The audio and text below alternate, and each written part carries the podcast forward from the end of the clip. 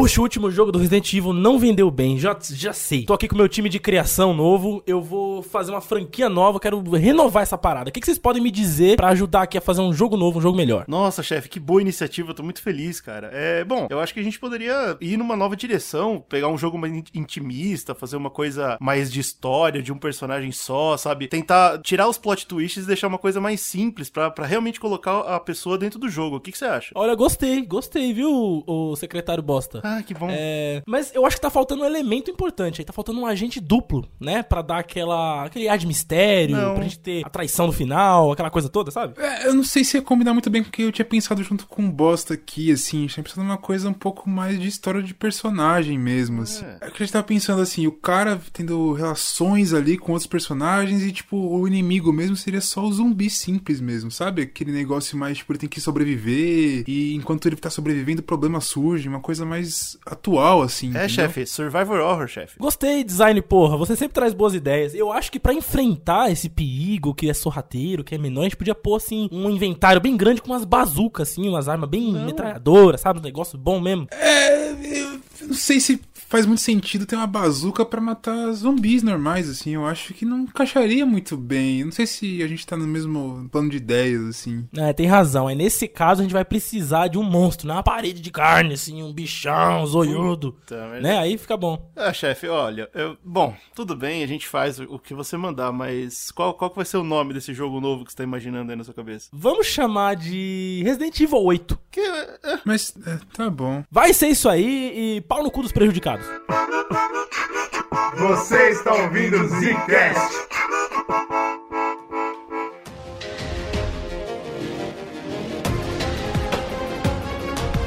Está começando mais um Zcast do bagulho! E aqui quem tá falando é o Bruno, olá. Que quem fala é o Slow, fica quieto aí, Brunão, só vez GG pra falar, cara. que absurdo, cara. E quem falou Eugênio, eu tô com susto, não pode dar susto em mim. Foda-se. O tema de hoje é um tema que deixou o GG com cagaço, apesar de né, não precisar disso. E a gente tem um convidado hoje especial pra falar do assunto que é Resident Evil, que é o Jones aqui do Careca Urbano. Fala aí, mano. Yo, yo, yo, yo. O cara veio igual um americano de jogo japonês. yo, yo, yo. Bicho, eu vou falar pra vocês, viu? Ainda bem que a gente trouxe um, um convidado pela primeira vez aqui em muito tempo, né? De Verdade. porque esse tema é uma merda. Esse tema é um problema, cara. E para os ouvintes mais raiz aí do Zcast, esse tema já foi gravado há muito tempo atrás, na época do lançamento do Resident Evil 6, se eu não me engano. Tem uns lançamentos interessantes aí que fizeram a gente reviver o tema. Cara, a gente falou dos filmes. O Eugênio teve a capacidade de escrever todos os filmes de Resident Evil. que é a pior merda que já saiu no cinema, cara. Paul W.S. Anderson, pau no seu cu, filho da puta.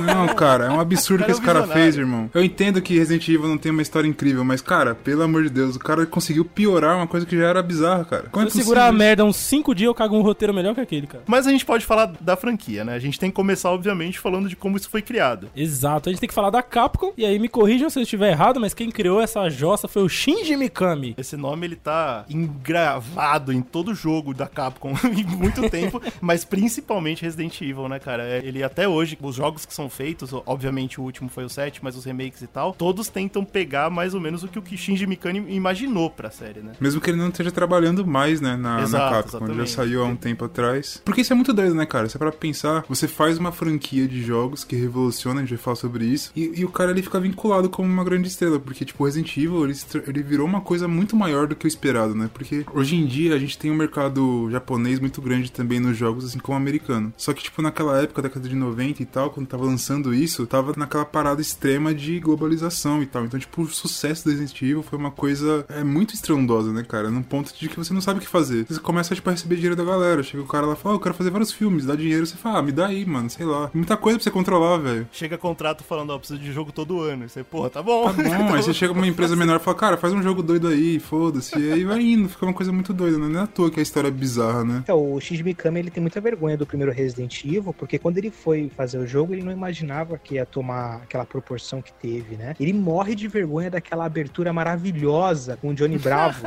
interpretando o Albert ah, Wesker. Cara, ter vergonha daquilo é mau caratismo, né? É, aquilo é incrível. Não, exatamente. o cara tem que ter orgulho aquilo, cara.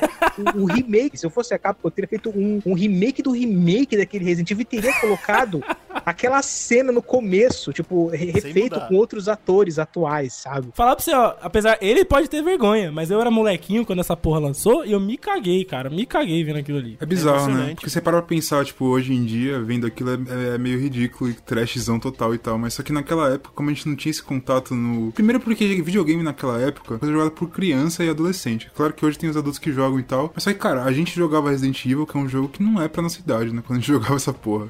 Sim. É um bagulho que não, não faz sentido. Então, a gente não tinha contato com filmes de terror. E a gente viu um filme de terror, uma parte dele no, no jogo, tá ligado? Eu vou soltar um disclaimer aqui que eu não joguei nenhum jogo da franquia. É então é um cagão de merda. Tem medo. Porque eu, sou, porque eu sou um cagão de merda. Precisamente. Mas você vê os outros jogar, cara, não faz sentido. Por que você não joga? eu fico puto. Se eu jogo um jogo de terror com o controle na mão, o meu personagem não se move. Aí o filho da puta ia lá, você chegava em casa e ele tava assistindo um youtuber jogar aquela merda. Exato, porque Nossa. eu posso pausar a qualquer momento. Caralho. Eu tenho é muito... Mas no videogame é também, muito cara. deprimente, cara. Mas eu assisto, Brunão, porque eu tenho um amor incrível por como japonês vê americano. Eu acho que é uma coisa muito, muito Meu Deus É um hobby que ele tem, ele gosta.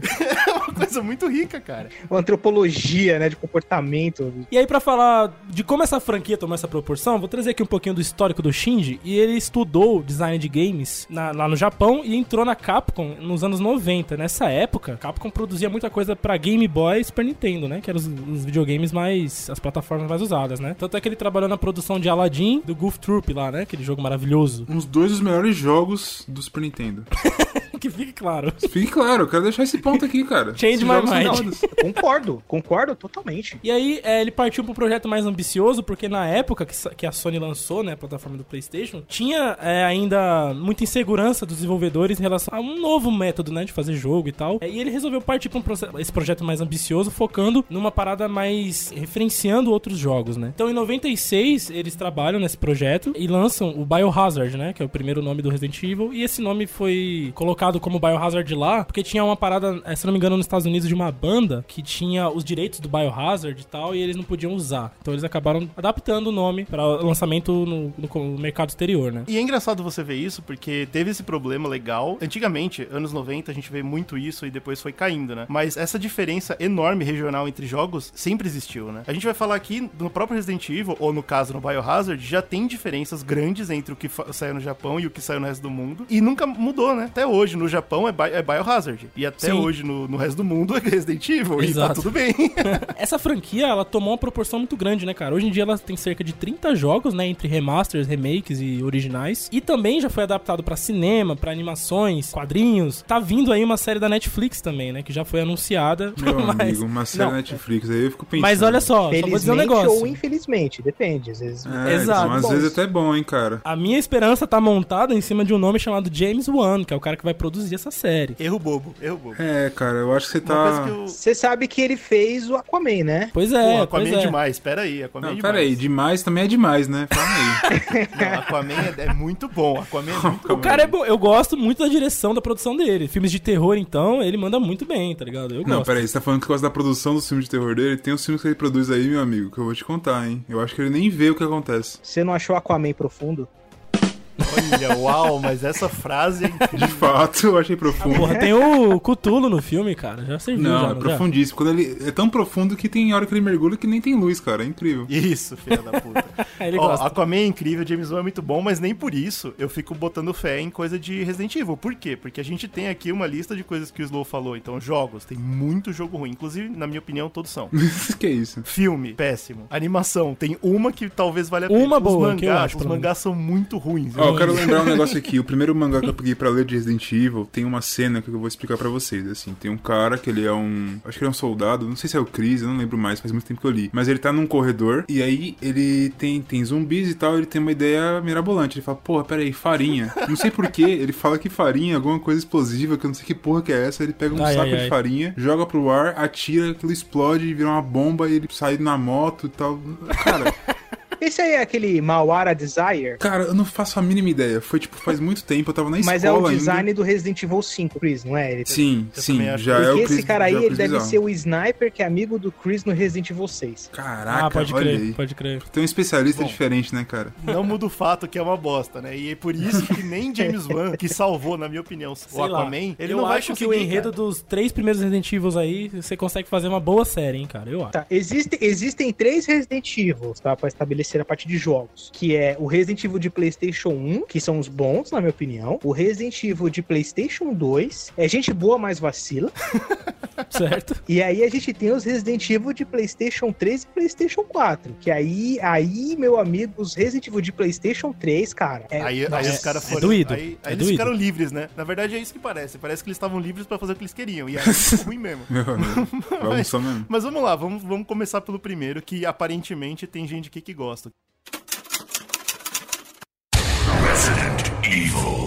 96 é um jogo baseado na. Ele fez baseado naquele Sweet Home, né? A gente já comentou bastante dessas referências que essas produtoras tinham aqui em outros podcasts de jogos e tal. E basicamente esse jogo era uma mansão assombrada, tinha puzzles, telas de carregamento de portas se abrindo, né? Então ele, ele tem tudo isso no, no Resident Evil, né? Ele puxou de lá, né? E tem a versão americana da lendária dizendo que Resident Evil se baseou em House of the Dead. Eles pegaram muita base em filmes que estavam saindo na época, em todo tipo de cultura de terror. Eles tentaram realmente fazer. um- Eu não sei se o objetivo era fazer um jogo pulp, mas que eles pegaram muito da cultura pulp, eles pegaram. Pois é, tanto é que o projeto nasceu como Sweet Home 2, né? E É, virou exatamente. outra coisa completamente ao longo da produção. Uma coisa que me chama a atenção Resident Evil, que eu tava tentando pensar do porquê que eu gostava desse jogo. Eu acho que, é claro que já tinha alguns jogos anteriores que estavam tentando trazer o horror e tal, coisa nesse sentido, pro videogame. Mas eu acho que o Resident Evil ele foi o que conseguiu tornar isso popular, conseguir fazer o survival horror e tal. Ele traz elementos de jogo que não tem como você trazer no cinema. Até tem, só que são de formas diferentes. Por exemplo, você pode fazer no cinema mostrar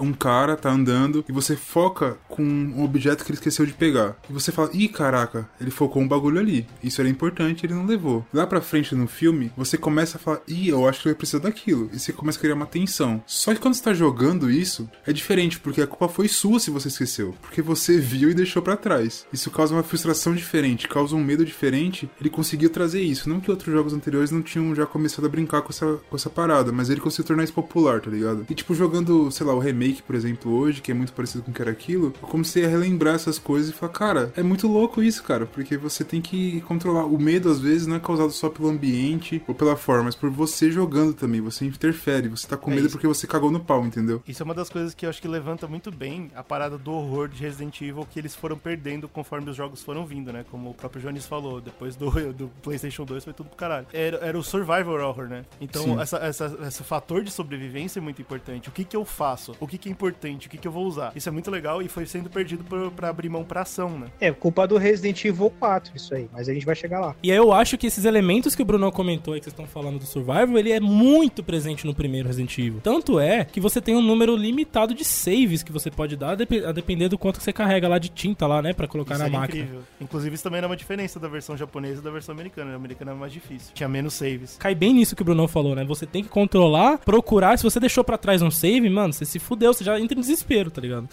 Exato. Me fudi, me fudi, cara. Não, pior, você tinha que ter um item que permitia que você salvasse o jogo, que era pior ainda, que era o Ink é. Né? Você tinha cinco, você sabia que você só podia salvar cinco vezes. Isso, você se preocupava cinco passos à frente, pensar, pô, será que é um momento bom pra eu salvar esse jogo? Então, é, eu acho que na época, hoje se você pegar o Resident Evil 1 pra jogar, você consegue terminar ele em duas, três horas. É, então, mas aí diferente de alguns roguelikes que não sabem usar isso pra contar uma história, Resident Evil usou pra contar uma história, né? E Isso é mais inteligente ainda, porque aí trabalhava dentro do medo. Alguns roguelikes brincam com isso. Ah, quando você morre, tem uma mecânica que acontece e faz sentido na história, então você fica tranquilo com isso. Mas se você vê outros jogos que tentam recriar a mecânica de Resident Evil sem tentar investir no horror ou sem tentar investir no survival, fica meio bobo. Você fica, ah, por que, que eu tô tendo que fazer isso? E isso não acontecia no Resident Evil. Isso é bem legal. Não mesmo, não Ele mesmo. tornou o medo real, né, cara? Você tinha medo de fato. Uma coisa que o Brunão falou sobre a visão cinematográfica da coisa vem muito da câmera, né? Que era uma câmera fixa que acompanhava seu personagem de longe, o que dava mais ainda a sensação de filme pulp. Cada cenário que você adentrava é, mudava o ângulo dessa câmera, mudava a maneira como você enxergava o ambiente, né? E isso ficou muito característico. Na verdade, começou a ser explorado isso em Alone in the Dark, em 92. Aí o Resident Evil veio em 96 com isso. Em 99 o Silent Hill também usou bastante em alguns elementos, né? Não o jogo Dino todo. Crisis. Aí popularizou. Dino Crisis é outro exemplo maravilhoso, que é um dos jogos que eu adoro também. Inclusive tinha que ter revival desses jogos aí. E ficou muito popular. Mas vocês acham que vocês acham que essa, essa, esse estilo voltaria hoje? Seria legal? Não, cara, não tem como. Assim, eu acho que a ideia tem que ser adaptada, igual eles fizeram, por exemplo, nos remakes ou outros jogos. Você coloca a câmera para conseguir trazer aquele aspecto. Alguém tá dirigindo essa cena, você, tá ligado? E você tá conseguindo, tipo, jogar numa cena dirigida e tal. Dá para fazer isso. Só que, cara, a gente tem que conver aqui que não dá para jogar. Eu tentei rejogar o Resident Evil 1, por exemplo. Não dá mais, eu não consigo, velho. Não dá pra você ficar parado e o cara ficar rodando assim. Tipo, eu entendo o conceito, bacana, mas não dá pra você jogar aquilo, velho. Eu não consigo mais jogar. E é louco você pensar nisso, porque eu conseguia jogar isso pra caralho, né? A gente entra nessa discussão nos remakes agora. Quando a gente for chegar lá no final do podcast que a gente for falar dos remakes, eles passaram por essa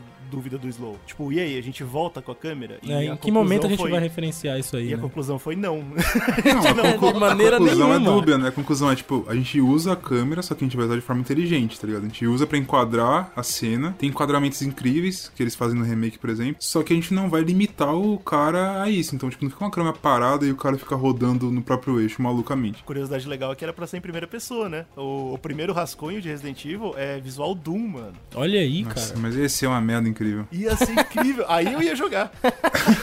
eu ia é, jogar. mas eles não descartaram essa ideia porque eles jogaram isso pra aquele Resident Evil Survivor. E outra coisa legal também que eu, que eu vi enquanto eu pesquisava sobre o jogo é que eles usavam uma parada que depois saiu, né? Mas estava dentro do rascunho do jogo e que mais tarde foi ser mega popular, que é passar parte da história do jogo nas paredes do ambiente. E isso dá muito ambientação, né? Uma coisa que a gente conhece, por exemplo, na Valve, que tem o Left 4 Dead, o Portal, que de vez em quando você tá durante o jogo, você olha pra parede e tem parte da história lá que você poderia ter ignorado, mas o fato de estar lá te deixa muito mais no ambiente. Ué, tinha mesmo? Acho que ignorei, hein, mano. Ah, não vi não essa com merda. certeza, hein? não. Brunão ignorou, certeza. É, eu ignorei total. Brunão, a história do Brunão com o Portal é uma coisa que nunca...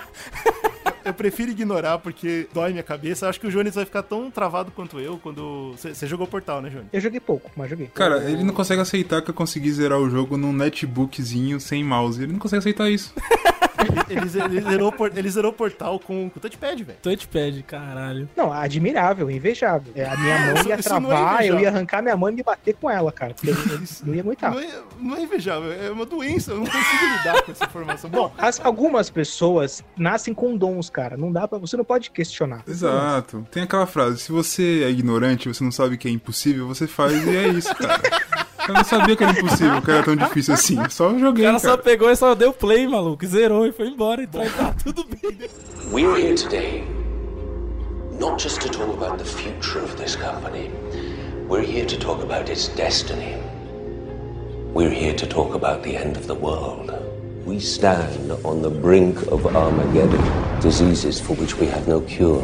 Então é assim, basicamente o que acontece é que é uma cidade fictícia, Raccoon City, né? Que ela é baseada ali naquela região do centro-oeste das cadeias de montanhas americanas. Em 98, nessa história aí, o departamento de polícia da cidade tava com um problema, né? Uma bagunça tava acontecendo na cidade, tava tendo umas mortes estranhas nas redondezas. Curioso. E aí eles resolveram botar uma galera para investigar, né? Que é o trabalho dos caras fazer isso. E aí começou a sumir, começou a ter uns problemas e tal. E eles mandam a equipe de elite deles, é os Stars. Essa, essa é a primeira maluquice de, de Resident Evil, né, cara? Quando começa a sumir gente, você não pega sua sua, sua equipe de, de elite e joga no bagulho, né? Você vai botar botaram o Bop primeiro. É, na verdade, tem uma lore pra explicar isso. É claro, não, tem, assim, tarde... essa é outra coisa do Resident Evil. Sempre tem uma lore pra explicar isso, né? No caso deles tem o Resident Evil Zero, né? Mas é um Hulk muito famoso, né? Um Hulk que quem joga RPG e quem já teve que montar aventura, é muito normal você montar a premissa de que, assim, você é o segundo grupo aí pra esse lugar. Porque Exato. o primeiro se fudeu, você fica com, uou!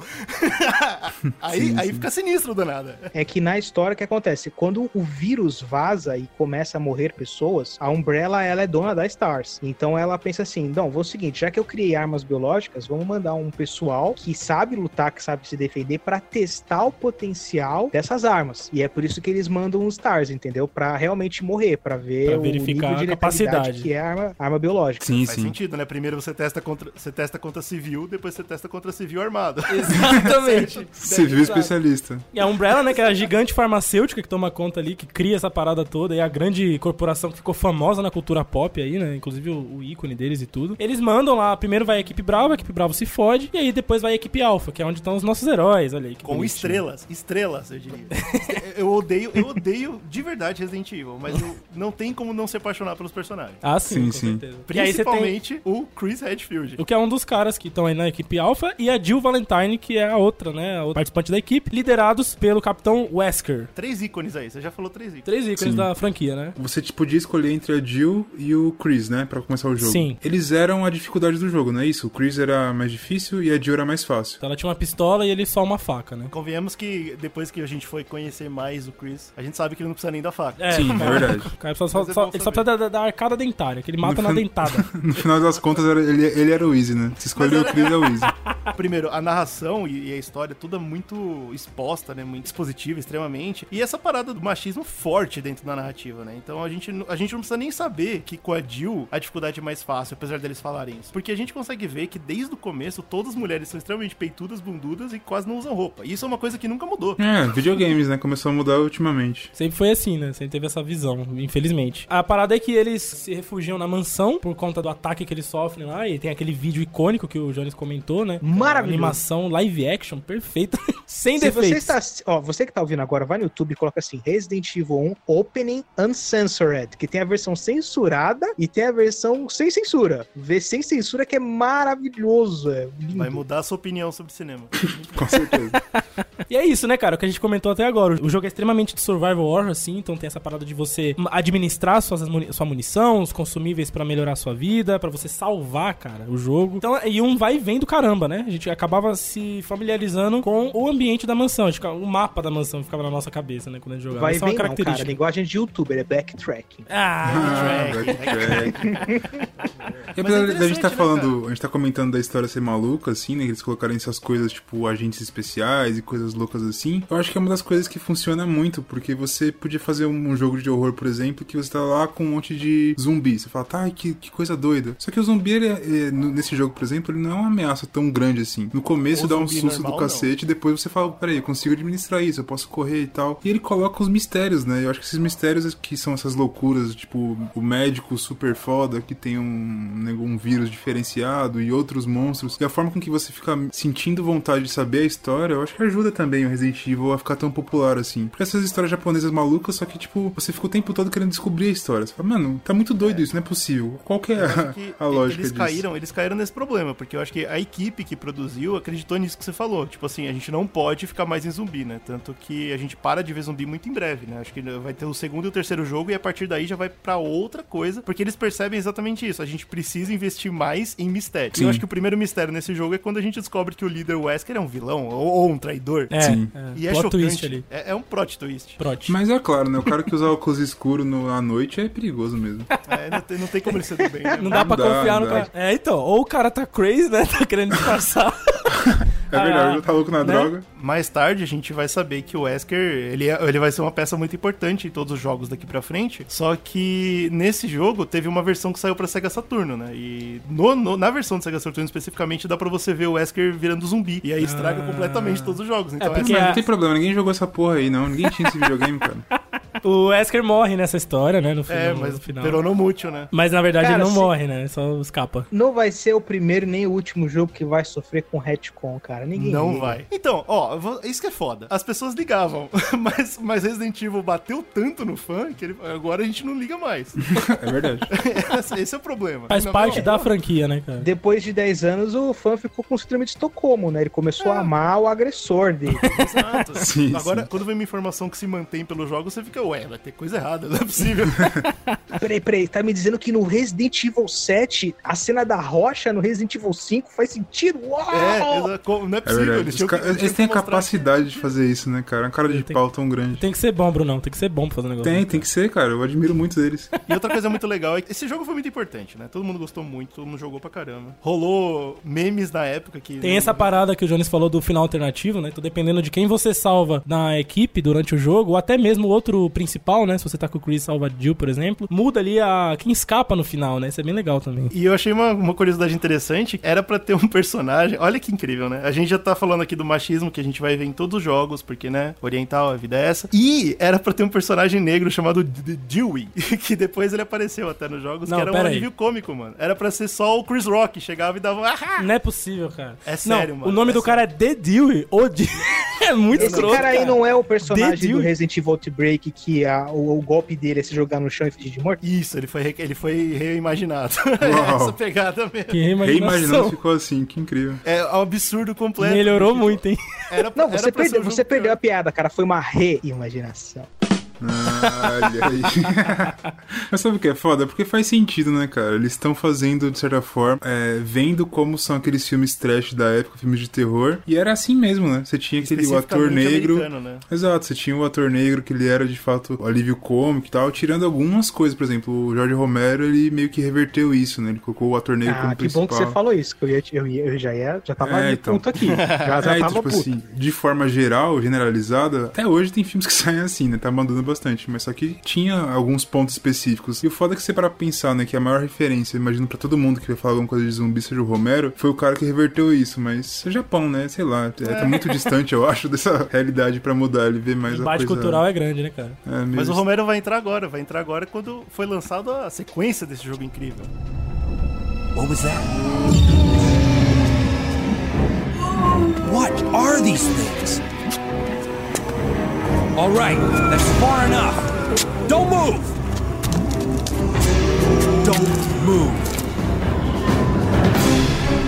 No!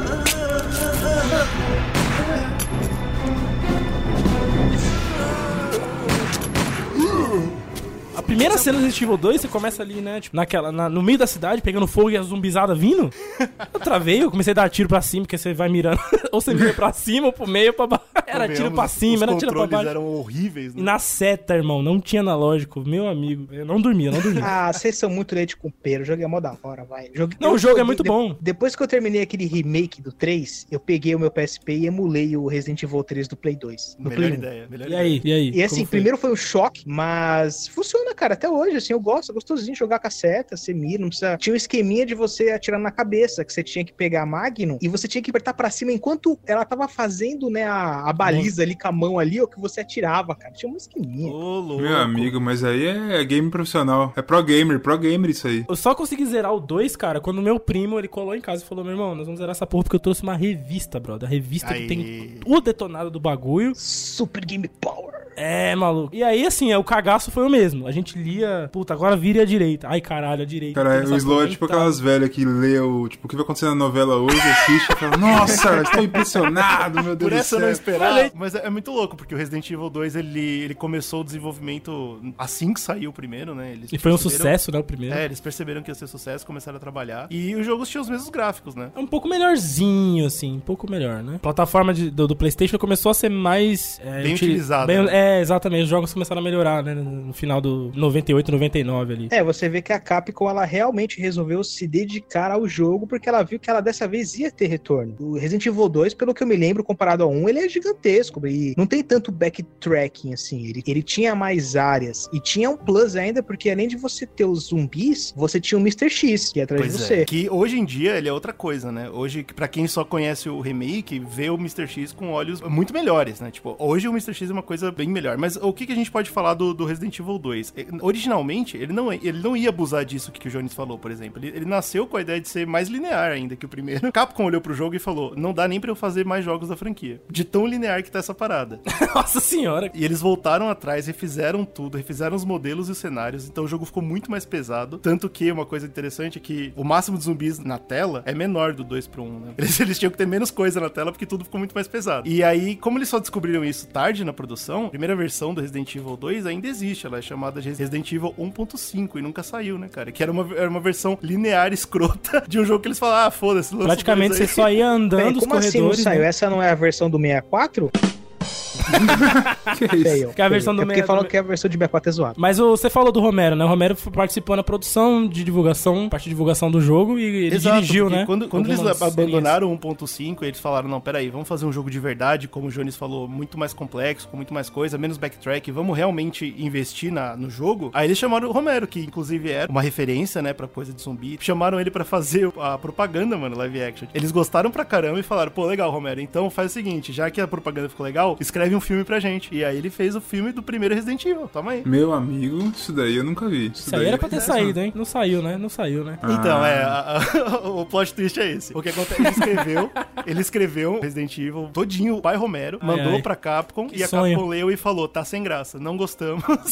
Não Porra, tem um agente especial não essa tem um cara socando uma rocha num monte, num vulcão. Não, não faz Pode. sentido. Vai jogar fora, rasga e joga fora. Cara, esse e é aí... o filme que eu queria ter visto, hein, maluco? Pois é, tá mano. E o Pitara chamar o Paul Anderson. Aí, aí é isso aí, né? Triste a história, né, cara? Triste saber que poderia ter um filme do Romero com Resident Evil. Não sei não, hein, cara. Pra pensar, eu acho que o Romero não ia conseguir fazer essa loucura, Pô, irmão, não. Tudo que quer fazer com Resident Evil, o Bruno acha que não. Tudo não. Deixa tá fazer, tão, ele cara. tá tão calejado, ele tá tão divertido. É, que, tipo, cara. antes, antes não do que, do que um bosta. tipo, já, já tem tanta merda, pra que mais uma, né? Cara, eu acho difícil o Romero conseguir que você para pra pensar. É claro que o Romero tem um monte de filme ruim também. É, mas quando você tem. para pra pensar na ideia que ele tenta trazer, todos os filmes, mesmo os ruins dele, eu já vi todos, porque eu sou muito fã de zumbi mesmo. Mesmo os ruins tem ideias boas ali. Só que nenhuma dessas ideias faz sentido com Resident Evil, porque Resident Evil ele tem essa ideia de ter um, uma coisa governamental ou alguma coisa industrial por trás que não faz sentido com o que o Romero quer, quer experimentar. O que ele quer experimentar geralmente é tentar trazer uma ideia do zumbi como uma coisa social, uma coisa da condição mais... humana, né? De É, como que não lida faz- com isso e tal. Faz mais sentido ele escrever um roteiro do Walking Dead do que do Exatamente, do é, é, esse que é o ponto. Não faz, sei lá, eu não consigo ver como funcionaria. Não é à toa que Mas ele chegou eu e quero- falou, cara, eu escrevi. É, agora ele falou, não quero, Eu não. acho que você tá, eu acho que você tá ignorando um ponto importante da história que eu contei aqui, que o pessoal da Capcom leu o roteiro e achou ruim. Eu quero deixar isso claro, É, porque então. olha, olha o que a Capcom não, não lança. Não, mas a Capcom ela nunca teve bom senso. É verdade. Empresa conhecida por. Tá? Não sei se você sabe, mas a capa aí é essa empresa maravilhosa que a gente tem aí. Porra, linda. pera aí. A história de Mega Man é muito boa. Será? Não sei, Ah, cara. mano, vai te cara. fuder. Vai te fuder, cara. Mega Man, vai te fuder. O jogo 2 é incrível porque ele traz outros dois personagens Que maravilhosos. são muito bons. E, inclusive, não só tem essa identificação aí da infância, né? mem- Memória que eu tenho com o jogo. O remake veio a confirmar isso pra mim, cara. É o meu preferido, assim, em questão de Ah, estética, de história, de personagem. A gente conhece o Leon Kennedy, né? Que é o. É um coxinha que aspira, né? Que tá chegando em Raccoon City pra trabalhar de polícia. Não sei por que diabo ele tá feliz, ele tá chegando lá. E ele, Claire também, em paralelo, tá indo ver o irmão, que é o Chris, né? E eles é do pegam. jogo, né? Exato, eles pegam a cidade destruída, assim, já quando o vírus escapa da mansão lá nas colinas e começa a tomar conta da cidade. A gente vê isso depois em outros jogos. Grande parte do momento que isso acontece é pelos ratos, né? Pelo esgoto. Os dois, eles se encontram na entrada da cidade ali, acontece a merda, quando eles percebem que tá tudo fudido. E eles só tem uma, uma coisa, né? Escapar pra sobreviver, tentar, tipo, vazar dali, né, cara? O roteiro do Resident Evil 2 ele faz menos sentido pra mim do que o 1, porque é, quando eles chegam na cidade já tá num ponto de pandemia, de caos, que não tem como você ignorar. De longe você já percebe que não é pra você entrar na porra daquela cidade, é você Exato, dar meia A volta e cidade sair. tá pegando fogo, né, mano? Tá pegando fogo. Tipo, cara, Tá, nossa, mano. curioso, a cidade inteira está em chamas. Vamos o lá. rádio não funciona, telefone também não. Tá uma ah, bosta. acho que eu vou trabalhar mesmo assim. O cara Pô, chegou em. Tem uma boa desculpa, tem uma É boa como ele desculpa. chegar em diadema, né? Você chegou em diadema, você sabe que você tem que, Que voltar É, dali. então, exato. Não, pra que gente é normal. Aí você é entra, aí você entra. Mas, tem cara, como. tem uma desculpa muito boa que é a falta de personalidade do, do Leon, né, cara? A gente tem que falar. Também é meu Não, personagem peraí, preferido. Não, tem que falar o que Eu tem que falar. adoro. Que, que porra é Mas essa? a personalidade dele é uma merda, né, cara? Não, não. Não, ele é um cara bidimensional, eu tenho que concordar. Total, total. Se você vê, Ele por é exemplo, a Claire. ele é o super tira, Ele é policial, cara. Você tá A esperando Claire, ela Ele tem é um uma herói. motivação. Ela tem a motivação clara, que é ver o irmão dela. Ela vai entrar na cidade pegando fogo. E a motivação dele é porque ele quer comer ela. Essa que é a motivação. Não é, cara. você tá que louco? absurdo. E o Nossa, remake, o remake cara, antes reforça isso, não cara. quer O remake Não, não, não, quer reforça comer ela, cara. O Leo não quer comer Não. a Claire, não, cara. Você tá louco? Não, cara. Não, ele isso aí colocaram no 2. Isso aí colocaram no 2 Não, que ele não, dá não. uma cantada lá pra ela e achei isso muito zoado. Nossa. É, eu não sei se é porque eu tô com o remake na cabeça, mas ele fica nessa palhaçadinha aí. Todo mundo sabe Ah. que o Leon ama a Ada, a chinesa. Exato. A relação mais abusiva dos, dos jogos até hoje. É verdade, é verdade. Mas a parada da Claire é essa mesmo. Ela tem o foco de achar o irmão e o Leon, ele tem o foco, mano, ele é um policial, cara. Ele não tem foco, cara. Você quer demais de um policial, Ele é leal e bom, ele é leal e bom, ele vai É, fazer tudo, ele cara. quer ir pra delegacia trabalhar. Ó, o policial é isso. É só isso que ele quer. Vou te falar um negócio, cara. Se tem um irmão. negócio que eu não ia querer, é isso. O cara é policial, cara. Você quer o quê? Você quer o Pô, quê? mano, na moral, na moral, o cara é um herói. E é o seguinte, é interessante ainda citar que ele poderia ser outro Chris Redfield. Outro cara que vem e regaça e tal. Só que eles escolheram outro arquétipo do cinema americano, que é o herói bom, acima de tudo, que vai fazer tudo pra, pelo bem da humanidade e tal. E que fala as one-liners, que tem as falas finais, as palavras da baby e o cacete. Esse é o Leon. Triste, né, cara? O famoso Leônidas. mas é bom, muito bom. Cara, eu gostava do Leon. Quando saiu, acho que o Resident Evil 4, que ele virou, tipo, super cop do governo, Isso, não sei o quê. E quando, e quando falaram que o nome dele é Leon S. Kennedy. Exato, Esse. Kennedy, pra mim, teve um peso tão negativo, tipo, nossa, que, que nome bosta, sabe? Só Ele é Leon. um herói americano, Qual o seu nome? cara. Leon. O cara é bom demais. O cara é bom demais, bicho. Mas eu vou falar que. adoro Vou dar um spoiler aqui, porque eu vi que o Jones ele tem um preconceito muito grande com Resident Evil 4. É o meu jogo favorito de Resident Evil. Não, eu gosto. Eu gosto do Resident Evil 4. Foi o que eu mais joguei. Eu joguei até o CD fazer outro furo. Nossa, mano. Eu gosto Mas- muito também. Mas na boa, Leon S. Kennedy, cara. Não, isso é muito ruim, é muito Por ruim. favor, né, A cara?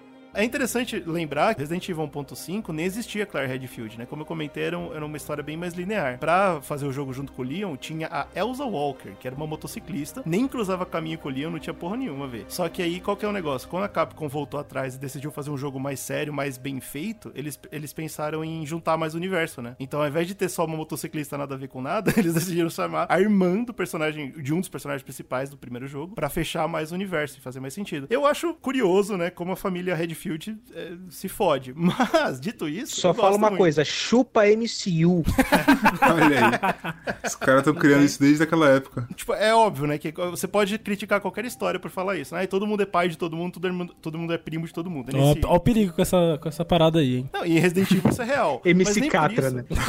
Olha aí. É um perigo isso aí. Ai, Mas ai. nem por isso isso é um problema, cara. Eu gosto muito da Claire, eu acho que a Claire Gosto é um muito também, cara. totalmente multidimensional. Até porque ela vai entrar em jogos paralelos aí da franquia que eu gosto. Eu gosto da Claire, tá ligado? Eu gosto E de no jogar único com ela. filme bom, né? Ah, sim, sim. o- a animação, no, filme- caso, né? Animação, filme de animação. É, são os Que dois, susto. inclusive. É, nossa, eu também me assustei aqui, cara. Que isso que eu não vi, Fiquei cara? pensando que tem Claire nos filmes, mas enfim. Não, é- pô. Tem uma versão animação que é o The Generation, né? Que eles Ah, fazem é exatamente, eles, eles usam essa dinâmica dos dois na- nessa animação, né? Que é muito boa, cara. Claire eu e acho que- Leon. eu acho que é um absurdo falar que o Esse é Leon aquele do ela. aeroporto lá? Que ele Isso, isso, do aeroporto. Como a gente tá conversando sobre relacionamento do Leon, né? Nesse jogo a gente conhece a Ada, né, cara? Pois é, ao longo da aventura aí, porque o, o Leon ele vai focando em, em chegar na delegacia, ele chega, grande parte do jogo é ali, né? Fica icônica essa delegacia aqui. Puta, tem de tudo lá, faz né, o cara? menor sentido, né? Tem de tudo na delegacia, tem uma loucura. Tem estátua que vira, e é passagem secreta. O que que os policiais faziam ali, né, cara? Meu Deus, bicho. Você põe um diamante na estátua, abre uma porta. Olha É.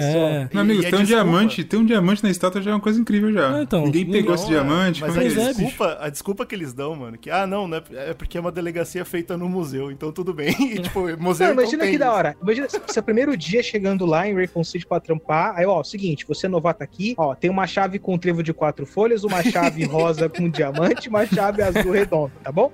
É, cada um abre uma porta, não se perca, vai lá. E se Meu sumiu amigo. o diamante, eu sei quem foi, hein? Se O sumiu, bagulho sei que eu fiquei foi. mais puto jogando o remake ultimamente do 2 é que você chega lá, quando você vai abrir a sua gaveta, os caras fazem um puzzle, cara. Que porra é essa, um irmão? Trote, né? É um Você vai trampar, os caras trancam suas coisas e te faz uma. Forte Meu da amigo. polícia de Raccoon City era a inteligência, entendeu? Tem que entender isso. É o Acho que é por isso de que, que, que não foi tomado primeiro, né, a delegacia. Porque o zumbi não sabia onde ele ia, ficou zumbi perdido. falou, aqui eu não consigo, irmão. Passar por É, aqui não O zumbi. Mano, o zumbi entrava numa porta e falava, puta, aqui eu não consigo mais entrar. Porra, perdi ele e voltava. O zumbi abria assim e falava, puta, esse corredor aqui é aquele que eu peguei a chave, então eu tenho que voltar a descer essa escada, o zumbi se perdia já era. Outro detalhe interessante do, do segundo jogo é que eles começam uma sequência odiosa, que pra mim é provavelmente a coisa que eu mais odeio de Resident Evil, entre muitos, que é eles inventam um novo vírus, né? O Resident Evil 1 foi sobre o T-vírus, e aí no 2 a gente descobre que o William Birkin, que é um Sim. cientista sinistro, Dos criadores, tá com- né, da parada toda da, da Umbrella lá, da família um dos cabeças, né? É. Ele, ele tá com o G-Vírus agora, que é diferente. E, nossa, então agora dá medo, porque é outra coisa. E, isso, e eles continuam, né? Inclusive o boss, né, do Resident Evil 2 mesmo, aquele do olhão, que é o próprio Birkin, né? Que é o próprio Birkin, é. É sinistro, cara. Eu, eu acho muito foda essa ideia de que, tipo, os caras estavam criando uma arma biológica e eles estavam desenvolvendo mais é, meandros dessa arma, transformando ela mais poderosa e tal. E o cara, ele é, é a típica ideia do cientista maluco, né? Que fica apaixonado pela própria pesquisa, pelo próprio desenvolvimento lá. Com aqueles ranks lá, atiraram nele, mataram ele. E aí, para ele não morrer, ele usa o vírus nele. E, tipo, é legal porque eles abrem uma, a porta do body horror, né? Que agora vai ser marca em todos os Resident Evil pra frente. É ruim porque ele vem com essa historinha de que, ah, todo jogo agora tem que ser um vírus diferente. Nunca pode. Ah, o ter vírus praticamente não volta mais. E é um negócio que, tipo. Ah, mas é, é real, cara. cara. É real, é assim, o é, vírus não, evolui, cara. A vida é assim. Não. Pois é, eu também acho que é legal até. Eu gosto dessa ideia do vírus melhorar. O que eu não gosto é quando a gente muda, né? Muito, assim, tipo lá, plaga da vida, sei lá. Ah, não, isso aí já é outra história. Isso aí é outro Eu acho que fica, que fica ruim só desses vilões muito. Que você tem que ficar pensando, tipo, body horror, muita coisa muito bizarra. E acaba ficando genérico no final das contas, né? Tipo, os primeiros vão te impressionando, mas a cada jogo que passa é mais difícil te impressionar. Eu é. não sei, é a percepção que eu tenho, assim, tipo. Então, e nesse jogo a gente é apresentado para outro personagem que vai voltar também, que é a Sherry, a filha do William Birkin, que mais tarde vai, vai fazer parte dos jogos, né? Mas nesse caso, nesse jogo, ela é só alguém que a Claire tem que salvar. Nossa, obrigado por me lembrar dessa menina do caralho. Pois é, é, é. é, é. A primeira ah, Ashley. Sherry Wolverine, cara, vai se fuder. primeira Ashley.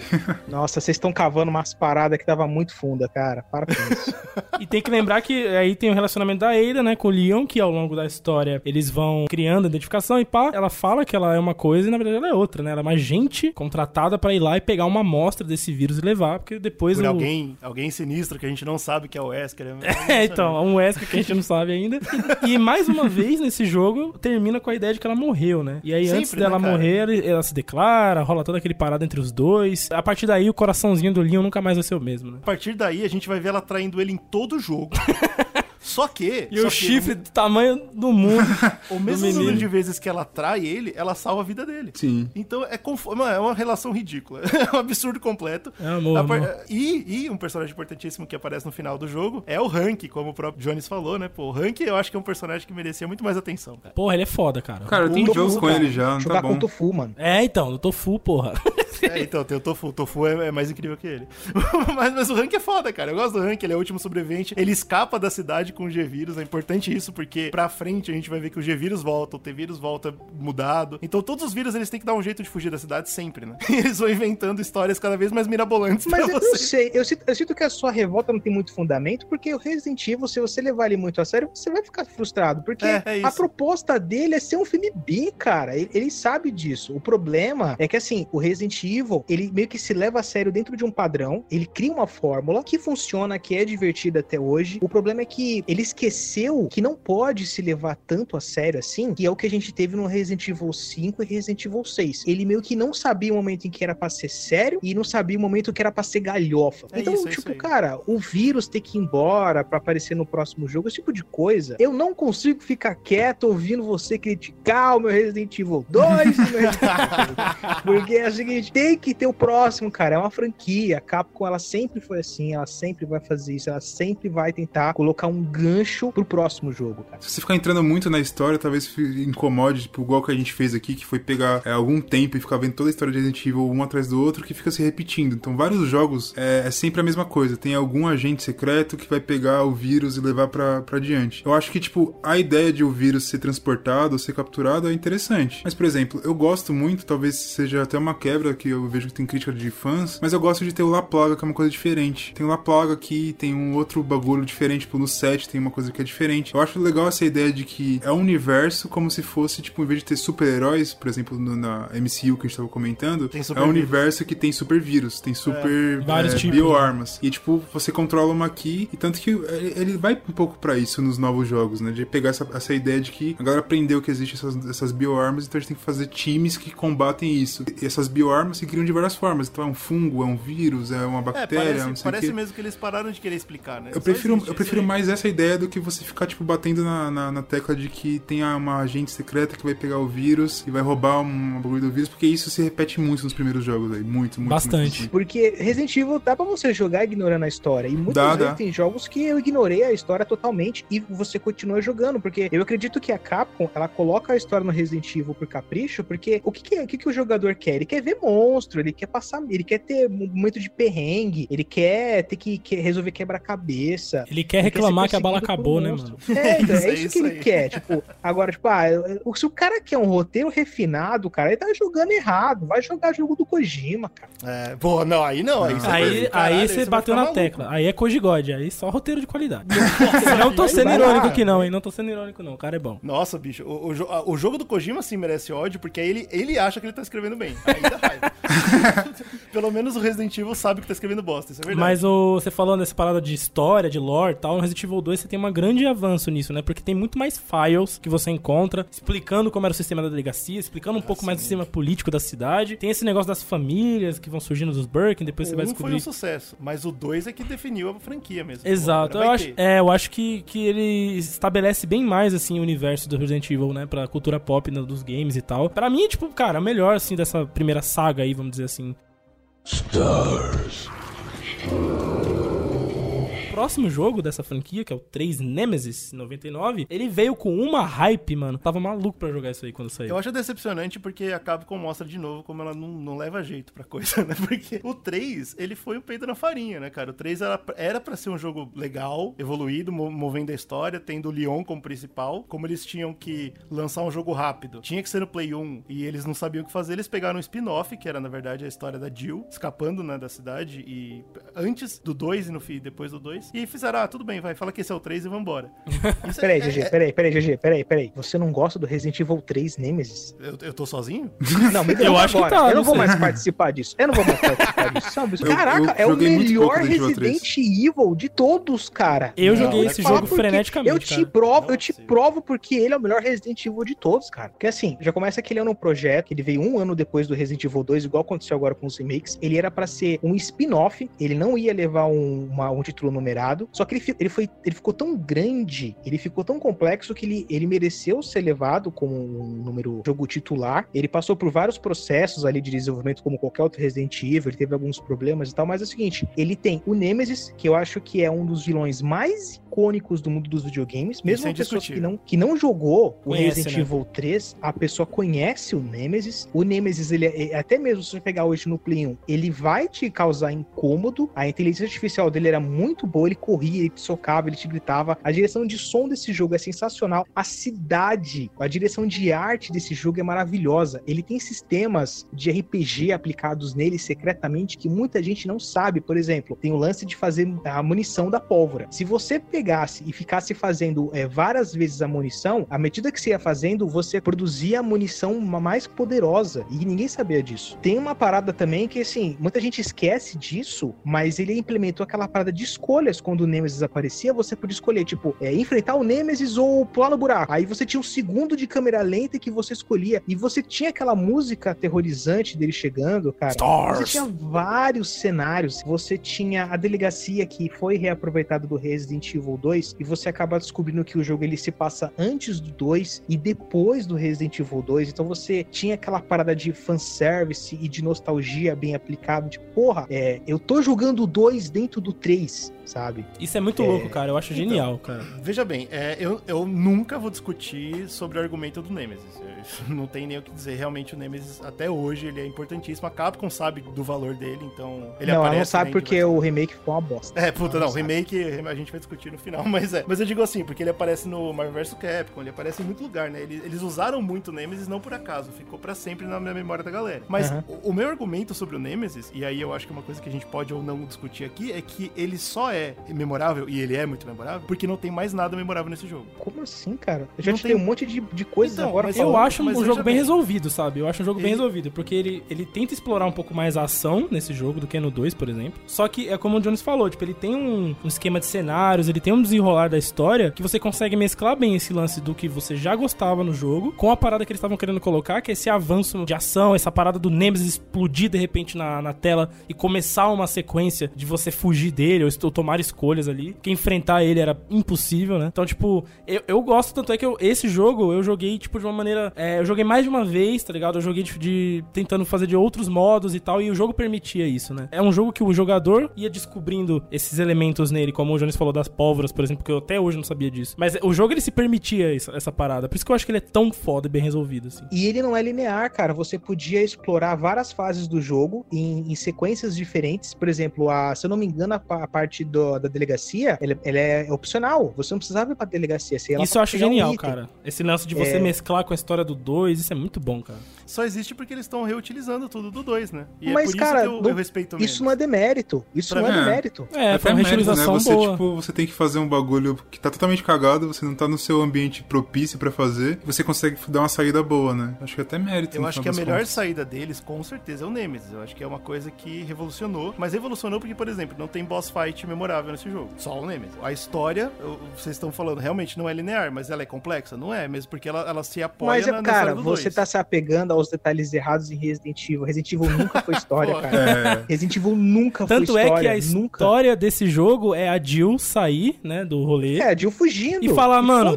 vai, e ela descobre que vão explodir Raccoon City. E ela tá Exato. lá. Ela tá lá, ela Sim, acabou de sair de lá. Ela falou, mano, eu preciso é. sair daqui. É Essa isso. É a história. Só que no meio desse caminho que ela sairia de maneira tranquila, porque ela é treinada para isso, surge a porra de uma máquina biológica que é feito para matar ela e a equipe demônio, dela. Porque eles sabem demais, é só isso, né? Tipo, você não vai sair daqui porque você não pode sair para contar. Porque o Chris e também outra... tá nessa, nessa mesma, né? Ele quer sair para agora enfrentar tudo isso, né? O Resident Evil 3, ele começou a ter aquela parada da Capcom que assim, jo os jogos têm que ser cada vez maiores e com mais ação. Só que eu acho que o Resident Evil 3 foi o limiar ali de que o jogo tinha mais ação sem perder o survival horror, sem perder é, cenas cinematográficas e ainda colocando quebra-cabeça. Esse jogo tem quebra-cabeça pra cacete, cara. Depois você tem uma, uma base em que o laboratório da Umbrella não é aquela coisa branca e limpa e lisa, é realmente um laboratório industrial que você vê que tinha um Tyrant que tava é, caído ali, que provavelmente algum personagem icônico da série derrubou ele e você passou por ali, sabe? O Resident Evil 3, ele é o melhor Resident Evil que já foi feito, cara. Todos os Caralho, aspectos. É, é amor mesmo. Eu, mano, eu tenho essa porra desse jogo em remaster no PC, eu tenho ele no PSP, eu tenho no PS Vita, eu tenho, eu tenho esse jogo. De, cara, Onde ele ideia. tiver, você tem. Nossa, eu, tenho. Eu tô, eu tô chocado então, porque eu acho que quando a gente chegar no remake, você vai. Nossa, cara, eu vou, eu vou rasgar o meu cu no meio pra chegar Evil 3. Porque eu odiei esse jogo. Com certeza, é, meu. Pra quem é fã que nem você, eu acho que o remake foi um desrespeito completo. Pra quem. Não, total. Pra você ter uma ideia, é um jogo de 2020, de PlayStation 4, com uma higiene maravilhosa e o mapa do Resident Evil 3, o primeiro mapa na cidade, onde tem o hospital, o posto de gasolina. O mapa do Play 1 é maior que é. o mapa do PlayStation Isso 4. É, é, um Triste. É um Isso é desrespeito. Isso é desrespeito. Então, aí, aí que vai, né? Porque eu, eu acho que eu vejo Resident Evil 3 assim como a Capcom vê. Que ele foi realmente um reuso de assets corrido, só pra, pra a galera que queria um DLC e pagaram um jogo novo. Eu vejo não, Resident 3 assim. negativo. assim. Você jogou. Você terminou Resident Evil 3? Eu nem joguei eu não joguei nenhum, cara. Ele não joga, ele tem então medo. Você cara. não pode falar. Não, você não pode falar. É verdade. Ele tá maluco. Assim cara. você fala. Cara, você tá é maluco, é maluco. Resident Evil 3 é gigante. Como você fala que ele é reaproveitado e é um demo? Eu dei o disclaimer no começo. cara, é Porra, muito, não, muito cagão. É, é foda. Ó, pra você ver, esse jogo ele otimiza os modelos 3D do jogo, então você tem os fundos pré-renderizados. Se você for ver a, o fundo dos do cenários, onde tá pegando fogo, as casas destruídas e tal, comparar com o 2, você vê muito mais detalhe, muito mais limpeza na imagem, né? Como é mais focado em ação, você tem umas movimentações mais fluídas. O famoso giro 180, que você dá um pau, né, vira é. de uma é. vez para correr ou para enfrentar alguma coisa, surgiu nesse jogo também. Jogadores de Dark Souls aí de 18 anos, o jogo tinha backstab. Olha aí. Oh. Tá vendo aí? E também você conseguia por exemplo, explodir barril no cenário, né? Você podia interagir com Tinha, coisas do cenário. Vermelho. Então, tipo, eu acho assim, é um passo pra frente muito, muito foda que a franquia deu no 3, sabe? E a história desse jogo termina basicamente com a Jill fugindo, realmente conseguindo fugir com, a, com o Carlos, né? Going down, son of a bitch!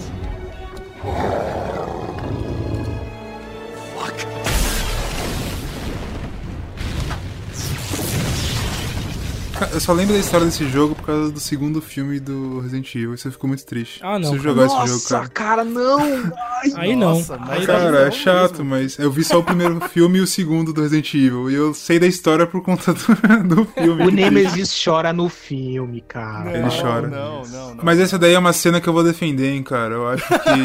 não, que ela é subestimada. Porra, porque assim, o filme. Chora de olho só, né, Vocês querem que minha pressão suba, não é possível, cara. Peraí, antes de entrar no Resident Evil 4, que eu acho que é o que a maioria aqui jogou e o que marcou, a gente teve um abismo de jogos paralelos, que a gente teve o Resident Evil Code Verônica, que é muito bom. Então, que, que tem... era o 3, né? Que era originalmente o 3. É importante deixar Era o 3. E virou Code Verônica X. Depois teve o Resident Evil Gaiden, do Game Boy, que é ok. Sim. Aí a gente teve Resident Evil, é o Gun Survivor 2 Code Verônica, que foi um remake lá, que era do Dreamcast, foi pro 3. Aí teve o primeiro Resident Evil Remake do GameCube, que é muito bom. Aí tem o Resident Evil Zero, também do GameCube. Teve o Resident Evil Dead I'm, que eu joguei pra caralho no PlayStation 2, que Nossa, é um Resident Evil. Nossa, mas é uma palhaçada. FPS. Esse é um dos piores de história. De esse é história. é ruim, esse é ruim. Ele é ruim, mas é bom. Ele é ruim, mas é bom. É igual, é igual o próximo que você vai falar, que é o Outbreak. Nossa. Que é ruim, mas é bom. Sabe por que eu gosto do Outbreak? Porque na época ele, ele pegava as coisas do Resident Evil 2 e do 3 e colocava num gráfico bonito. Então eu jogava só pra é. ver isso. Mas, cara, Outbreak eu acho que foi o maior erro do, do Resident Evil. Ele perdeu muito ali. Porque foi na mesma época que tava começando a sair esses jogos que a galera tava jogando matando zumbi, tipo, qualquer aquela porra. Left 4 Dead, sei lá. Left 4 Dead, tipo de coisa que a galera joga até hoje, essa merda. É. E o Outbreak ele tem uma ideia muito boa, que é tipo fazer a mesma coisa, entre aspas, só que colocando, colocando no universo de Resident Evil que já é tão conhecido. E os caras eles não, não souberam fazer. O Outbreak não é FPS. Então, mas é que tá, ele poderia ser, né? Essa que é a parada. A ideia. É porque assim, a Capcom, o Sr. Capcom chegou na época do Resident Evil assim, então, tem que fazer o um novo Resident Evil aí, enquanto o 4 não sai, né? E aí, vamos fazer o quê? O que, que tá na boca da criançada aí? Ó, oh, Sr. Capcom, tô falando que jogo online é o futuro. É, é só Eita, isso. vamos fazer. E nessa época da plataforma do Play 2 ainda não tinha essa. muito difundido, né? O, o online, assim. Pelo menos aqui no Brasil é. a gente. É, aqui no Brasil não, né? Jogo tudo fora os, tá começando. Os console tudo destravado. Mas eu acho, que, eu acho que a ideia é muito boa, cara. Assim, eu gosto eu desse se jogo, eu fosse cara. um Se eu fosse um, um executivo da Capcom e o cara fala assim, cara, Resident Evil, eu ia falar, meu Deus do céu, o que você vai fazer com essa porra ainda? O cara fala assim, cara, e a ideia da gente pegar o Outbreak, que a gente já explorou, mas por, por visão de especialistas, vamos dizer assim, eram policiais, era a galera que tava por dentro, tava sabendo o que tava acontecendo, se a gente pegar da visão The Walking Dead disso, entendeu? Tem um potencial muito bom, velho, de você Tem. colocar uma história legal. E assim como a gente viu com esse Left 4 Dead que eu tava falando, por exemplo, era de você colocar, tipo, personas ali, é, tipo, estereótipos, e você conseguir fazer uma aventura legal, é multiplayer, tá ligado? E os caras não. Ah, agora entendi, perdão. Agora entendi a sua comparação com Left 4 Dead, perdão. Agora Entendeu? Entendi. Eu tava, tipo, mais ou menos pensando nessa ideia. Eu falei assim, cara, os caras eles tinham o queijo, a faca e o queijo na mão de fazer um bagulho tão grande quanto os outros jogos que eles fizeram, tá ligado? Mas eles meio que tentaram fazer uma coisa meio que de historinha. Não sei, cara. Não... É legalzinho o jogo, mas não, não sei. Eu acho válido a tentativa da Capcom, só que eu acho que o, o Outbreak ele não, não era aquele momento para ser lançado um jogo online. É, provavelmente. Eu acho que de ambientação é válido. Eu acho que o problema dele é o gameplay dele. Ele é um jogo muito lento, ele é, é muito pesado. Bem travado, ele é muito né? burocrático, travadaço, muito load. Nossa, load pra caralho. Chatíssimo. Cara, você não pode fazer um multiplayer cheio de load, não faz sentido é, nenhum. Não dá, não dá, né, cara? Faz sentido, mas eu me lembro que ele começa a fazer umas experimentações, o lance, tipo, você tem que correr e empurrar o barril, senão os zumbis vão, vão abrir a porta, eles iam começar a entrar no bar, só que para você fazer isso, você gastava cinco minutos, né? Porque você dava. Nossa, e aí você, você apertava o botão, ele chamava e falava, Kevin, não sei o quê. e ele pedia os itens, né? Você tinha troca de itens. Então, Sim. Ô, oh, pai, me Lento, aí, aí, aí, o cara parava, né, com a mão estendida assim, isso. ficava lá parado, esperando tinha que pegar a parada. Tinha muita ideia legal, cara, esse jogo. Muita ideia legal. Sim, mas, mas ele, ele tava à frente do seu tempo e tava, ele funcionaria muito bem hoje no Play 4. Pois no Play é. 4 ele seria será que o Resistance, será? Não, Resistance não, você é louco. será que o Resistance veio lá e arrumou? Não, não, não, para com isso. É exatamente isso. o Resistance para com isso. Será que a gente arrumou? Esse buraco de jogos, que depois vai ter de novo, né? A gente vai ter esse buraco de novo depois dos 5, se eu não me engano. Vai, vai ter mais uma porrada de jogo ruim. Eu acho que é interessante porque eles tentaram avançar a história de alguns personagens, né? A gente tem no Survivor, por exemplo. Cara, o Survivor, o que eu acho mais legal do Survivor, só pra cortar aqui, foi um jogo também que eu joguei bastante. Isso é engraçado, né? Por exemplo, eu joguei o 1, joguei o 2, o 3 eu não joguei nada, basicamente. E o Survivor foi um que eu joguei bastante, não sei porquê. Acho que caiu na minha mão o jogo e eu falei, ah, Resident Evil, então. O Survivor saiu logo depois do 3, né? Ele saiu é, em 2000. Saiu, e o que era legal, tipo, quando eu peguei pra jogar, eu falei, caralho, é Resident Evil, mas, tipo, ninguém falou pra mim sobre isso. Eu ganhei o jogo. Então, tipo, eu pus pra jogar e fui ver o que que era. Ah, Resident Evil. E era a primeira pessoa, a primeira experimentação disso, né? É muito doido, cara, porque assim, eu gostava de jogar ele, só que quando eu fui ver, tipo, mais sobre a história, de como, qual foi a ideia de colocar, a ideia era fazer meio que um arcade game, né? Tipo, você colocar é. pra ficar dando tirinho em zumbi, só que colocando no universo de, de Resident Evil. Pessoas podem criticar, principalmente quem não é fã de Resident Evil e tal, mas eles têm essa parada, mesmo que seja, tipo, outro, outra galera que vai fazer, não é a própria Capcom, eles chamam alguém pra fazer, eles têm essa ideia de, cara, vai ter lore. Mesmo é. que a gente não considere no canon, vai ter loucura vai. nessa porra. Sempre vai, é. Era pra ser só um arcade, eles põem um plot twist. Você joga com um cara que acredita ser o Vincent, que é o, que é o vilão. Ele fala, cara, fui eu que caguei no pau, eu que tava trazendo o vírus pra cá. E você vê a, a, a foto e não sei o que. No final das contas tem o plot twist que você, não, você é o cara que tava indo lá pra investigar e tal, pra, tipo, salvar, parece, né, o herói. Parece que eles, eles querem colocar um plot twist em todo jogo, independente do que aconteça. Mas, cara, eu acho legal. Nossa, mas isso é verdade, eles sempre tentam. Eles sempre, tentam. Sempre tem, cara. Assim como eu posso colocar aqui Code Verônica como um spin-off aí, que era para ser o principal, acabou indo pro spin-off, que eu adoro, cara. Eu adoro Code Nossa, Verônica. Code Verônica é maravilhoso. É o que mais é tem coisa para ser falado, né? Pois cara? é, Porque... cara. E aí vem a, a, a, Claire de novo, né? A gente volta pra Claire, que é quando ela descobre que o Chris, na verdade, tá vazou pela, dos Estados Unidos pra Europa, justamente para enfrentar o que agora eles vão trazer bastante pra franquia, que é o tal do bioterrorismo, né? Isso. Eles, eles trazem isso e trazem muito o passado da Umbrella, né? Porque nesse jogo que você descobre, que você descobre a família Ashford, a família Spencer, então ele começa a trabalhar. Obviamente, esse era pra, ter, pra ser o 3. Não tem como esconder não, isso. E quer queira ou quer não, eu acho que esse jogo é o que faz com que é aquele jogo que divide. Fala assim, beleza, a gente ficou, a gente conseguiu explorar bem legal a ideia de Recon City, ideia, a gente fez dois jogos, basicamente, tudo nisso, que é o 2 e o 3. A gente teve a mansão, então a gente colocou Umbrella e caralho, o que a gente vai fazer a partir daqui? E eles conseguem colocar essa ideia de que a Umbrella tem uma coisa muito maior, e essa ideia do bioterrorismo que o GG falou, mano. Eu acho que, tipo, a partir desse jogo, eles, eles conseguem colocar a divisória, tá ligado? Falar, agora a gente vai, sabe pra onde a gente vai. A gente agora, é uma franquia ainda. Os files do Resident Evil 2 e 3 começam a ganhar vida nesse jogo, né? Isso, exatamente. Você vê, por agora exemplo, que a, a, Umbrella foi formada por famílias que têm rixas, né? E você vai pra uma ilha onde uma dessas famílias, que é os Ashfords, controlavam e tem todo... É na América do Sul, inclusive, a ilha. E tem todo um rolê lá que a própria família fez uma experiência genética na... Em si mesma, exato. Né, eles pra criarem gênios e tal. Então, ou seja, tem tipo uma parada meio sinistra, assim, por trás da vira, empresa. Vira bem novela, né? Vira bem novela, bem... porque vira esse negócio de família contra família. E nesse jogo a gente tem a oportunidade de ver Chris e Claire juntos, né? Trabalhando em ação. E é muito legal, cara. Pois é, os irmãos, né, cara? Quando... Ir... Finalmente eles estão juntos. Ela, na verdade, é pega, tentando atrás do irmão. Ela pega e ela é levada pra lá. E depois a gente vê a parte final com o Chris, né? Só que é interessante porque esse, esse jogo tem um dos plot twists mais da hora da franquia. Pode... É muito Nossa, japonês. Esse bagulho é, muito... é bizarro mesmo. é muito japonês. É muito, cara. What are you talking about? You let yourself be captured so you could lead your people to this base. I have no idea what you're babbling about. You don't fool me.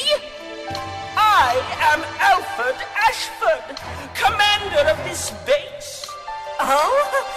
You must be one of Umbrella's lower level officers if you're in command of a backwater base like this one. How dare you!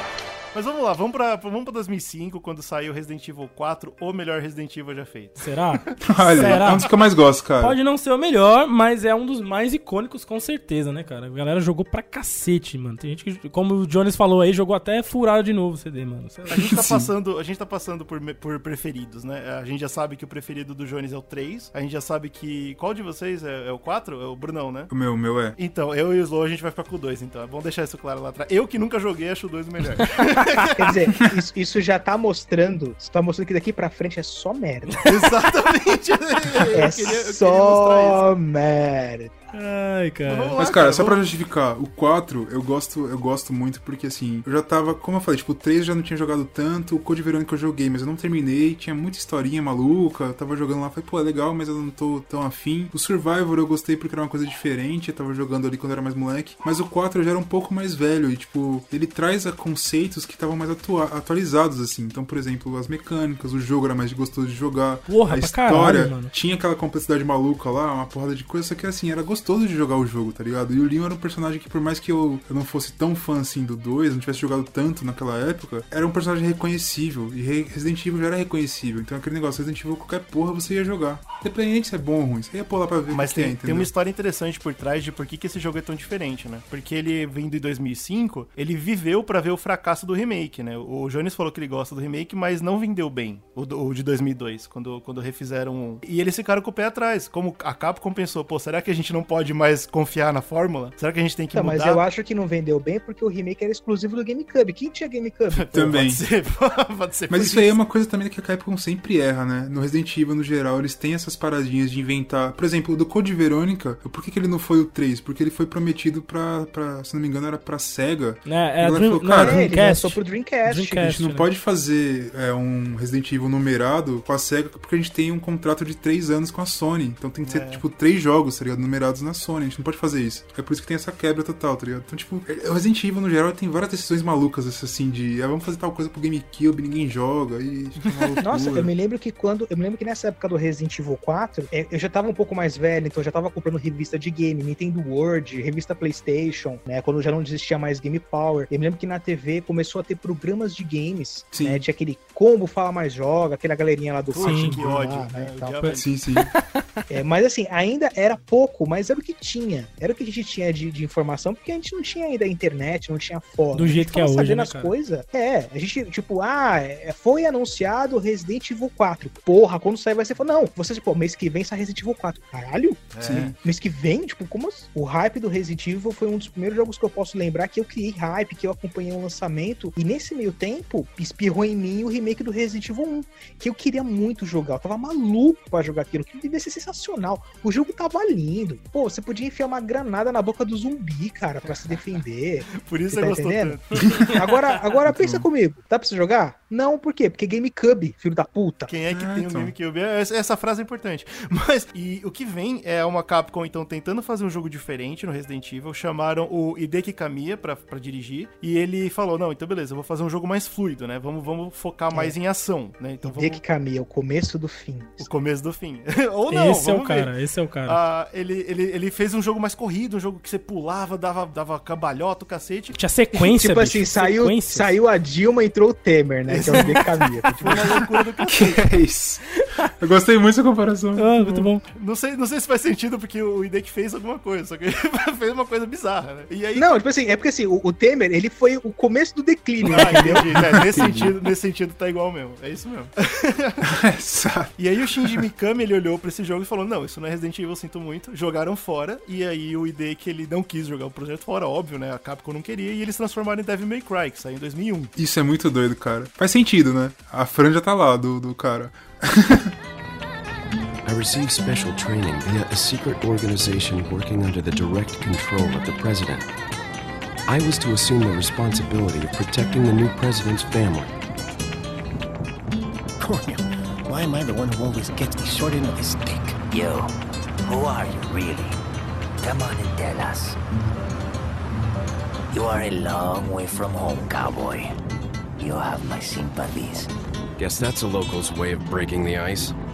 Anyway, you know what this is all about. My assignment is to search for the president's missing daughter. What? All by yourself? Vamos falar sobre o jogo do ano de 2005, né? La Plaga.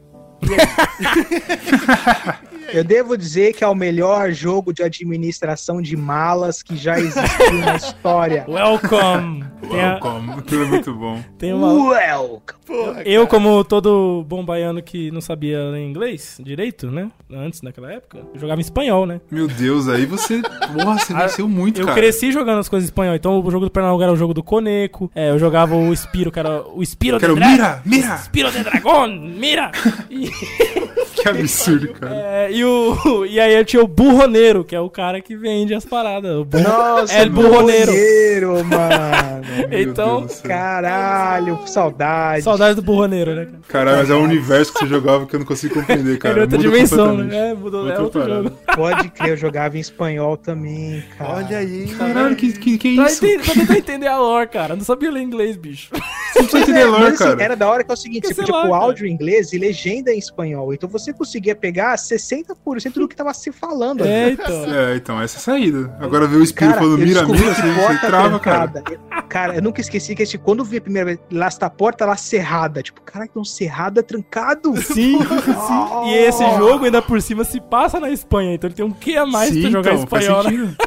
Que absurdo. Mano, falando no jogo, né, cara? é, é, acho, que, acho que é quando eles realmente abandonaram completamente o roteiro. E a partir daí eu até paro de odiar, tá vendo? Porque eles não estavam nem tentando. Bom, mas Ah, ele tem cara, uma eu acho história o bem roteiro incrível, elaboradinha cara. aí, viu? Apesar de você Mano, não achar boa, mas ele tem a uma história, história. é que o presidente, a filha do presidente dos Estados Unidos é raptada, Isso. vai pra Espanha e eles escolhem um cara, que é o primeiro trabalho dele, e fala, ai, Leão, vai lá Que pegar. se chama Leon S. Kennedy, que na hora você lembra do presidente. Meu amigo, É um isso é incrível. absurdo. Ah, É muito absurdo. Não, ele Mas, não é um cara, cara que tá fazendo o primeiro trabalho, irmão. Ele fugiu de Raccoon City, cara. Ele Não, é mas foda. é- Tudo bem, mas o nome dele é Kennedy.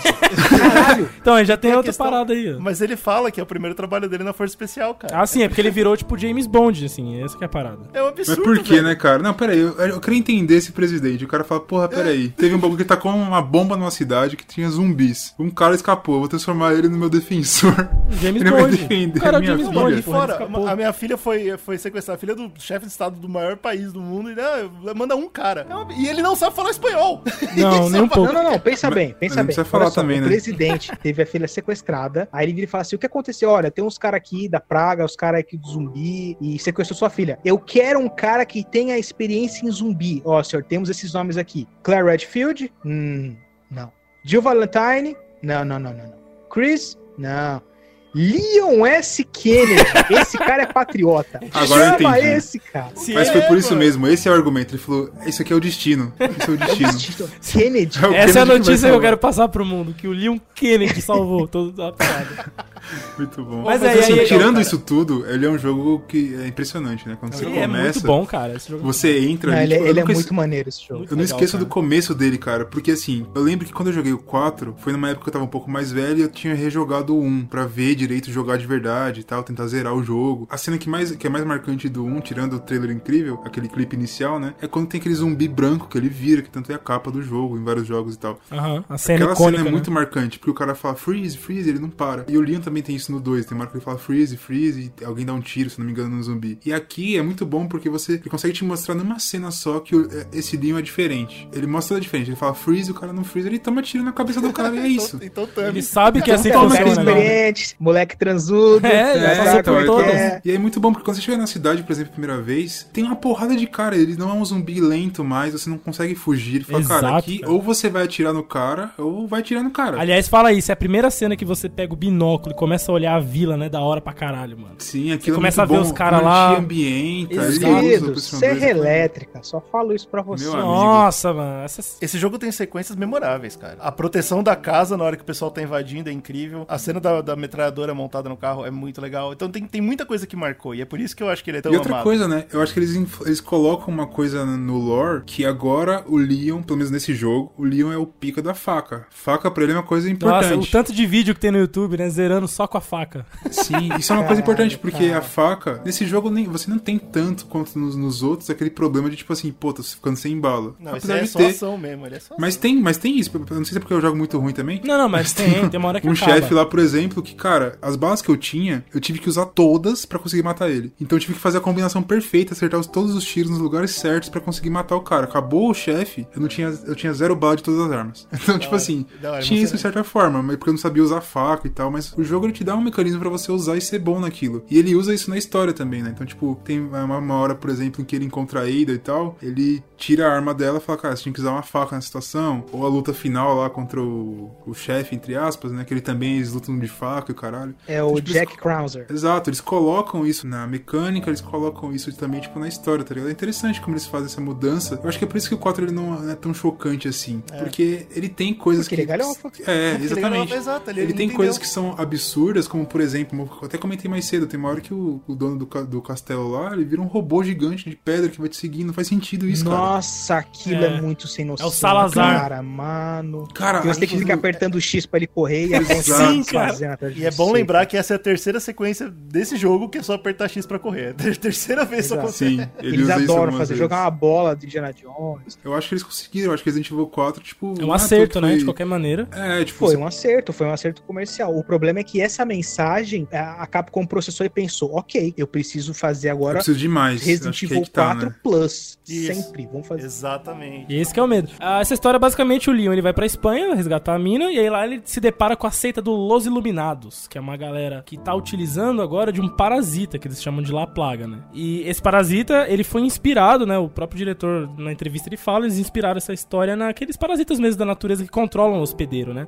Que a gente vê nas formigas zumbis e tal. Exato e tal. E aí essa é a parada. E aí, somado ao body horror japonês, eles montaram aquela, aquela 10 de 10. Toda. Todo mundo ficou feliz. E é o que vocês falaram, mano. A galhofada tomou conta sem problema. A gente foi pra galhofa e todo mundo aceitou muito bem, né, cara? Você sabe o que é triste? Sabe o visual dos zumbis quando você explode a cabeça deles e sai o bicho? Sim. No jogo no Japão, eles não podem com isso, né? Tipo, na época eles censuraram, então se você atirava na cabeça, o cara só caía. E ah, eles perderam, perderam, eles perderam toda essa animação. Essa né? segunda fase do zumbi, vamos dizer assim, que eles tinham. Que era o máximo. Que era bem difícil de matar, cara. Eles atacavam de longe, cara, de repente. Tinha um né? zumbi né? que regenerava, mano. Sim, Você tinha que cara. usar sniper térmica para saber onde é que tava o óvulo lá para matar. Era difícil pra cara, cacete. Resident Evil 4, eu joguei pra porra esse jogo, vai tomar no É muito bom, né, cara?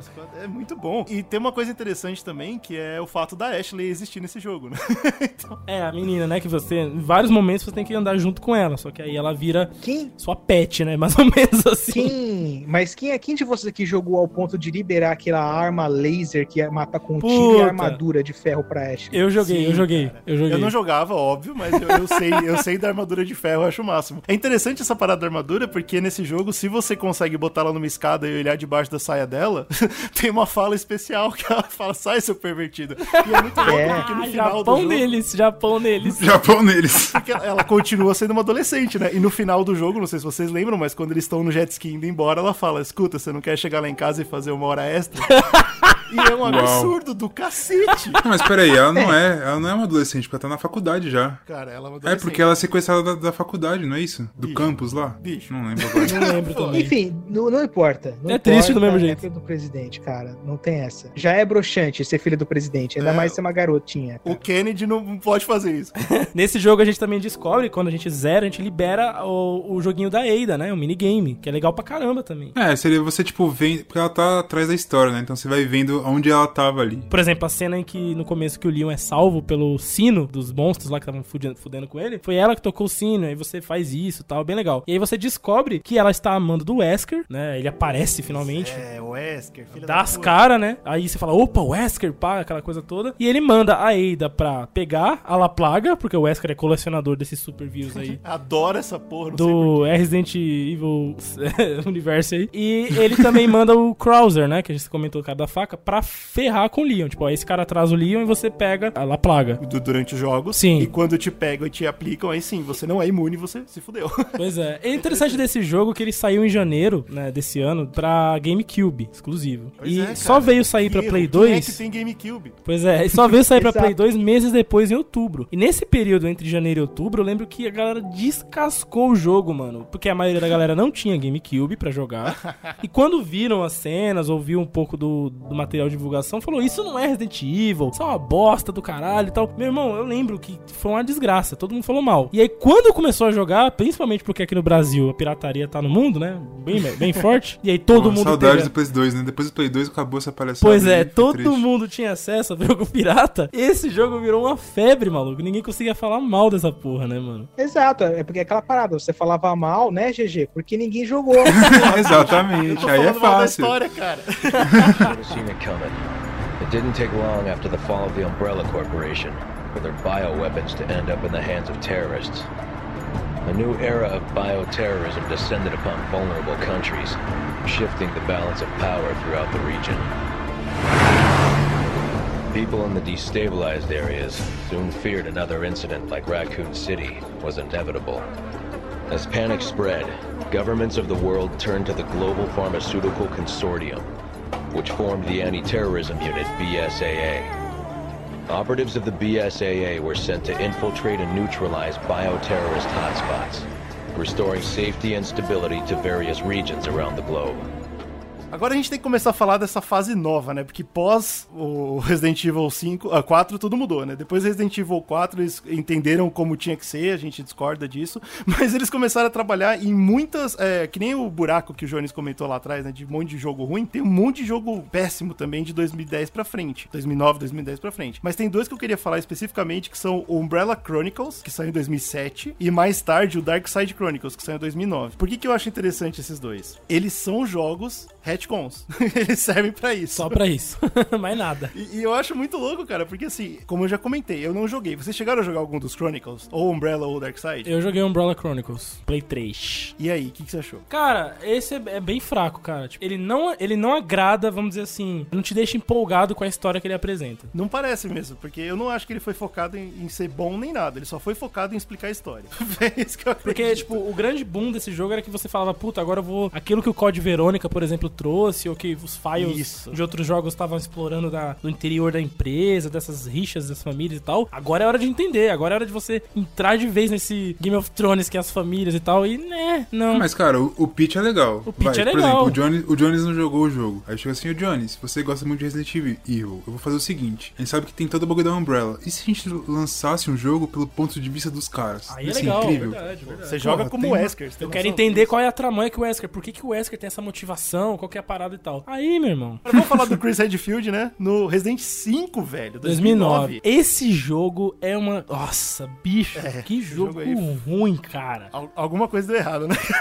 Meu amigo. Oh, Não, mas antes de qualquer coisa, antes de começar a descer o cacete, que é, na verdade, essa é a definição do jogo, é descer o cacete. Sim, né? sim, né? Literalmente. A gente tem que admitir, cara, que quando você joga ele pela primeira vez, você pensar, caralho, que gráfico foda. Com certeza. Isso sim. Isso é indiscutível. É. Acho que tem duas coisas que são legais. O primeiro é esse que gráfico foda, e o segundo é você poder jogar de dois, né, cara? Isso é muito é. bom, cara. Isso foi uma parada que, tipo, eu lembro que assim, eu tava nessa vibe, tinha jogado 4, tinha rejogado 1 tal, não sei o que. Tem um amigo nosso, que, que é o João. Deve estar tá ouvindo a gente aí. E... Deve estar. Tá. Ele falou, cara, o Resident Evil 5 tá lá em casa, vamos jogar nós dois. E eu falei assim, como assim nós dois? É Resident Evil, não tem como pois jogar é, nós dois. Bicho, ele falou, não, cara, tem e tal. A gente jogando tem esse meio que, entre aspas, co-op ali. Isso foi, tipo, inovador pro jogo. Eu acho que esse negócio legal de Resident Evil, né? Apesar de, de tudo que a gente vai falar, as pessoas falam, não, porque Resident Evil sempre foi uma formulinha e depois que mudou, cagou. Ele sempre tenta mudar, né, cara? A gente falou de várias mudancinhas que eles vão fazendo ao longo do tempo, e essa foi uma delas, só que não funcionou. E essa é uma bem, parada né? que eu sinto muita falta, que é o tal do split screen, cara. É, é, divide a tela no meio e vamos. E esse jogo tem isso, que é legal. Eu fui na casa do João jogar, cara, e a gente ficou louco. Tipo, é agora, aperta select aí, pá, dividiu, é agora. Ficou, é, é, mas, mas você joga como se fosse COD, né, cara? Vambora, porra, aí. Mas no 5 a tela divide no meio ou é igual o 6 que fica duas mini telas? Não, é duas mini telas, é meio feio mesmo, é meio... Então, é, é, tipo é assim, ruim. eu acho maneiro o lance do split screen, mas eu acho tão bosta esse lance de você é. pegar duas mini telas. Só funciona pra quem tem uma TV de 60 polegadas, é verdade, cara. É verdade, respeito. É um isso, isso é ruim. Porra! Isso se estende em todos, hein? Você pega a franquia Revelations depois, um e o dois, o dois dá pra você jogar também no mesmo esquema e é a mesma telinha podre, assim.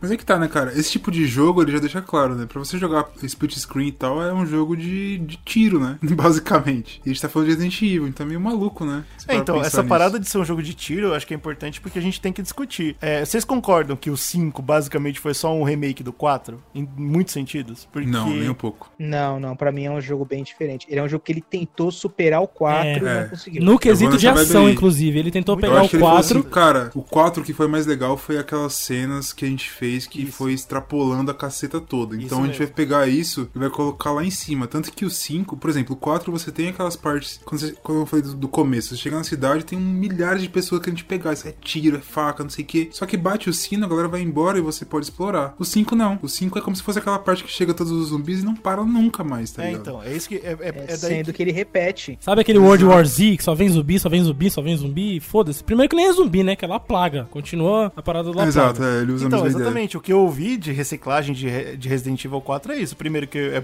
um vírus é praticamente o mesmo. Tem as cenas são iguais, né? Então, por exemplo, a cena de você ter que proteger a casa acontece o tempo todo, que nem o Bruno tá falando. Tem a cena da metralhadora no carro, só que não é tão boa quanto. Tem um monte de cena que é igual, só que não é tão bom quanto. Eles tá tentaram reaproveitar e... esse lance de ação do 4 e exagerar ela no 5, né? Transformar isso muito maior. E, e perde completamente. Perde demais, puzzle, perde tudo. Outra né, coisa, cara? o jogo é curto, cara. O jogo é muito curto. Se você só vai, bate, vai, vai, bate, vai, destrói, explode, acaba. E aí você. Ah.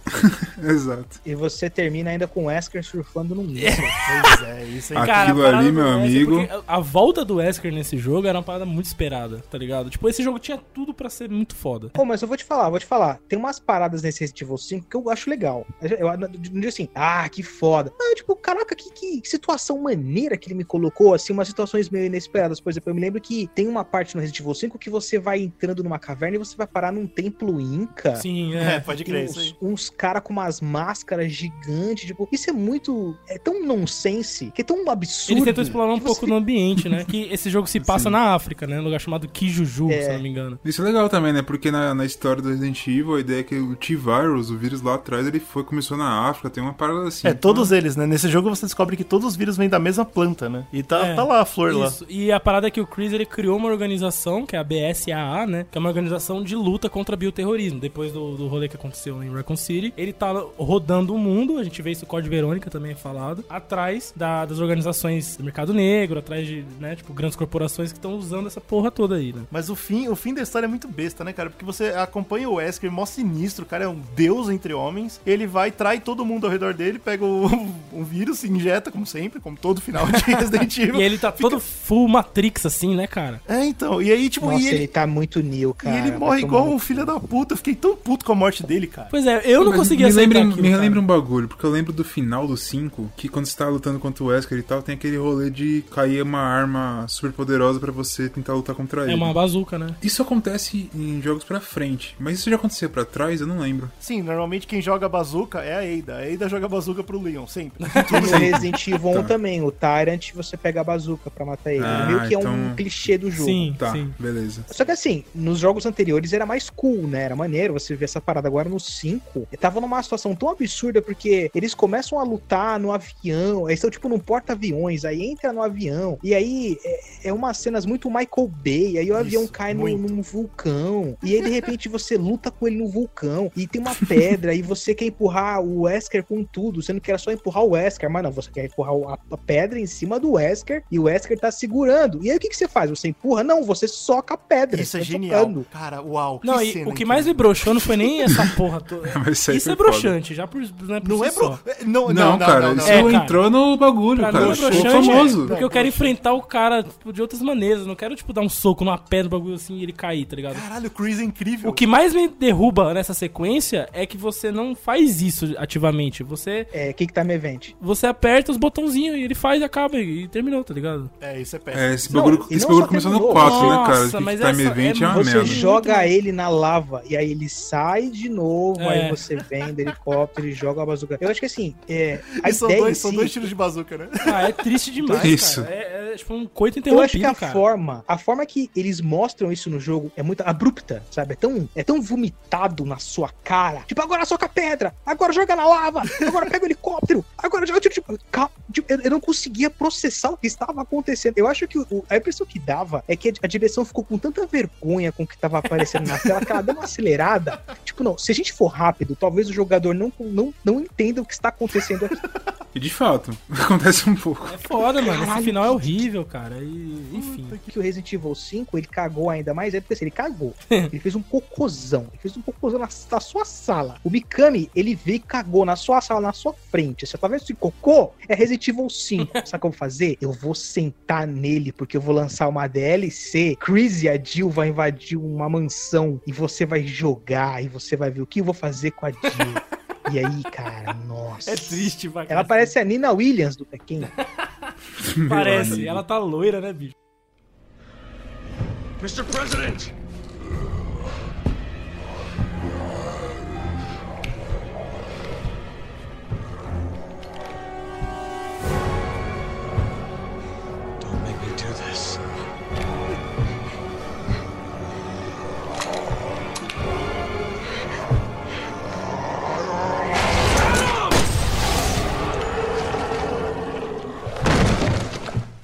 O Resident Evil 6, ele é tipo assim, e se não existir lei da física?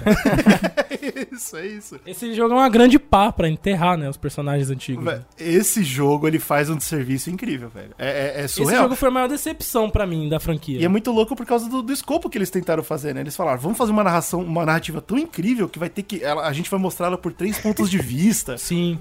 E na verdade... Sabe o que esse jogo é? Sabe o que esse jogo é? Esse jogo é a Liga da Justiça, cara, do Zack Snyder, cara. É, é isso, velho. É, é, algo por aí. Por Mas, ó, vou dizer o que vocês. Esse jogo saiu, eu falei, eu João de novo, né? Vamos, porra, vamos comprar, vamos jogar, vai ser lindo. Esse jogo, ele tentou, ele tentou ser audacioso no sentido de falar, vamos trazer a parada mais survival horror de quem gosta, da, das antigas, né? Do jogo clássico, que é o ponto de vista do Leon. Aí vamos trazer a parada de ação que tá rolando agora, com o Chris, e vamos fazer um negócio meio anime, né? Pra, pra os otaku. Pode crer. Que é a parte filho do, do Wesker, que é a parte do né, Jake, que é o filho do Wesker. Do cara, esse, esse bagulho tá de Era essa a proposta. A gente pensou, pô, legal, pelo menos, se for uma merda de lá, que a gente já tinha jogado o 5 já não tava gostando, pelo menos o do Leon vai ser bom, né? Porque aí a gente volta pra origem aqui do bagulho ah, e tal. Não, sem condições. Eu entendo todos os problemas do Resident Evil 6. Eu entendo e eu aceito. Mas eu vou te falar, cara, eu gosto de jogar ele, velho. então é o que eu quero dizer, cara. Porque ele, ele mantém a ideia do, do split screen, ou seja, ele continua a cena de dois. E aí a do Leon, cara, ele me decepcionou, mas porque ele começou bom, cara. O, a parte do Leon começa legal e aí caga, entendeu? Mas... Até ele cair do, do Força Aérea 1, né? Exato, e aí eu... eu... Você vê como escala, né, velho? Você começa numa. Já começa com o presidente morrendo. O presidente pegou que ele é um incompetente virou... do caralho, é. é muito incompetente. E, e, se você lembrar dessa primeira cena, né, que ele tá na sala do presidente, é de noite, tá tudo escuro, ele vai falar com o presidente e fala, ué, cara, cadê? O ambiente é muito da hora da, do, do É gelado. Você, pariu, nossa, cara. mano, aí você fica com o maior medo da porra. Aí você pensa, caralho, onde é que tá o presidente, tá o que aconteceu? E aí você tem um, o cenário, ele é montado como um game de horror, assim, né? Tem barulhos no cenário, luzes de escuro num canto e tal. Tipo, parecendo, sei lá, um Outlast, assim, da vida, né? E eu pensei, uau, que interessante. Tem momentos que tá super silencioso, aí alguém quebra o vidro e dispara o alarme, aí puta, fudeu, Exato. de zumbi. E aí, não, aí depois foda-se, né? Depois a gente vai pra aquela cena do Chris encontrando o Leon e eles lutando aí Aikido, sei lá que porra é aquela, karatê, é bom, tentando um desarmar a arma do outro, mano. É, oh, é muito É, é muito porque trash. o Chris quer matar a Ada e o Leon não quer deixar Exato. ele matar a Ada. Porque e, na verdade tipo... é uma porra de um clone. Mano, ah, Deus, esse, esse, esse amigo. É mesmo, a Ada é um clone. Ela é um clone, cara, o nome dela agora é Carla Radames. Carla Radames. Meu Deus, eu acho que eu não joguei esse jogo, cara. Na moral, problema, eu tô nada. O problema dessa história ser horrível é que eles fazem a narração por três pontos de vista, então você é obrigado a engolir a mesma história três vezes. Então, mas ela, ela, ela, é, ela é igual em uma partir de certo ponto, né? Começa. Ela não melhora. Diferente para cada um dos três e depois ela se encontra ali, né? Isso, e aí ela se encontra na parte mais absurda. Isso que é mais odioso. Pois Porque é. você, você não quer mais ver aquilo. Aí você vai jogar como o Chris, vê aquilo. Aí você vai jogar como o Jake, vê aquilo. Você, porra, aí não. eu não quero isso, cara. É assim, eu acho que os, as três narrativas começam super bem. Eu acho que começa, elas começam assim, perdão, eu vou reformular minha palavra. As três narrativas começam de forma medíocre. tá bom, tá elas, bom. Dá pra você ser. Dá, dá pra jogar. Dá pra jogar o começo. Só que é uma descida. É só desce. Sim. Meu, Porque você começa lá na universidade, é muito legal o, o, cenário e a brincadeira que ele faz. Aí você vai pro esgoto, aí você sai um pouquinho na cidade, e aí tem um zumbi gordão, e aí você tem que segurar o zumbi gordão pro pessoal entrar no ônibus. E só que aí o ônibus cai, e você para numa caverna e fica meio Resident Evil 4, e fica uma bosta. O do Chris começa em Hong Kong, é uma situação bem diferente do tradicional, né? Vocês meio que estão tentando conter ali um ataque ele, ali. Ele vai perder é... mais uma equipe. Exato. É, vai perder porra. Morre um monte, aliás, ali, aquele né? amigo sniper dele que atira na farinha explosiva. e tem, todas aquelas paradas malucas. E o do Jake, você começa numa guerra civil lá, soviética. É interessante, assim, tipo, tem potencial aqui se você souber para onde vai. Mas, cara, você não sabe o que você está fazendo. Não sabe, velho, não sabe. Simplesmente. E, e parece muito um sonho de um cara que não sabe escrever. Então parece muito fanfic em muitos sentidos, assim. Parece um fanfic. Verdade. A linha narrativa do Jake eu não terminei, cara. Eu não consegui. Sorte eu, sua, sorte eu, sua. Eu, eu só parei. É uma porra. Ele tem um escopo muito grande, né? Claramente era para ser tipo um capítulo final com todos os personagens se envolvendo. Todas as histórias culminaram aqui, tipo Vingadores Endgame. Só que, mano.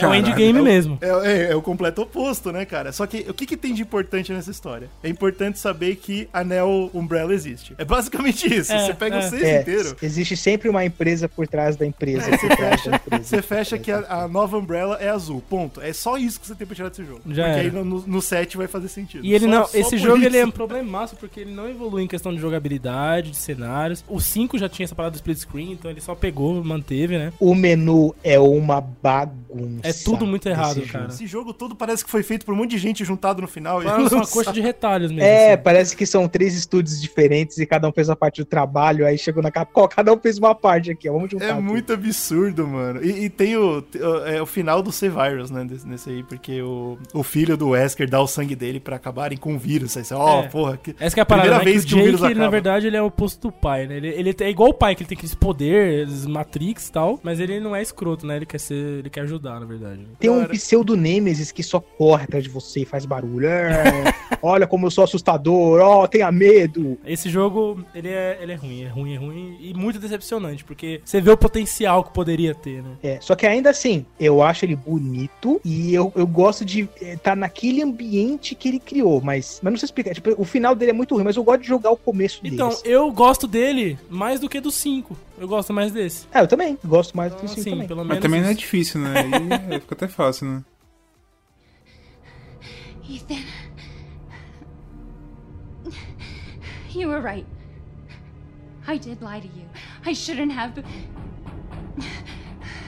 All I can say is that if you get this, stay away.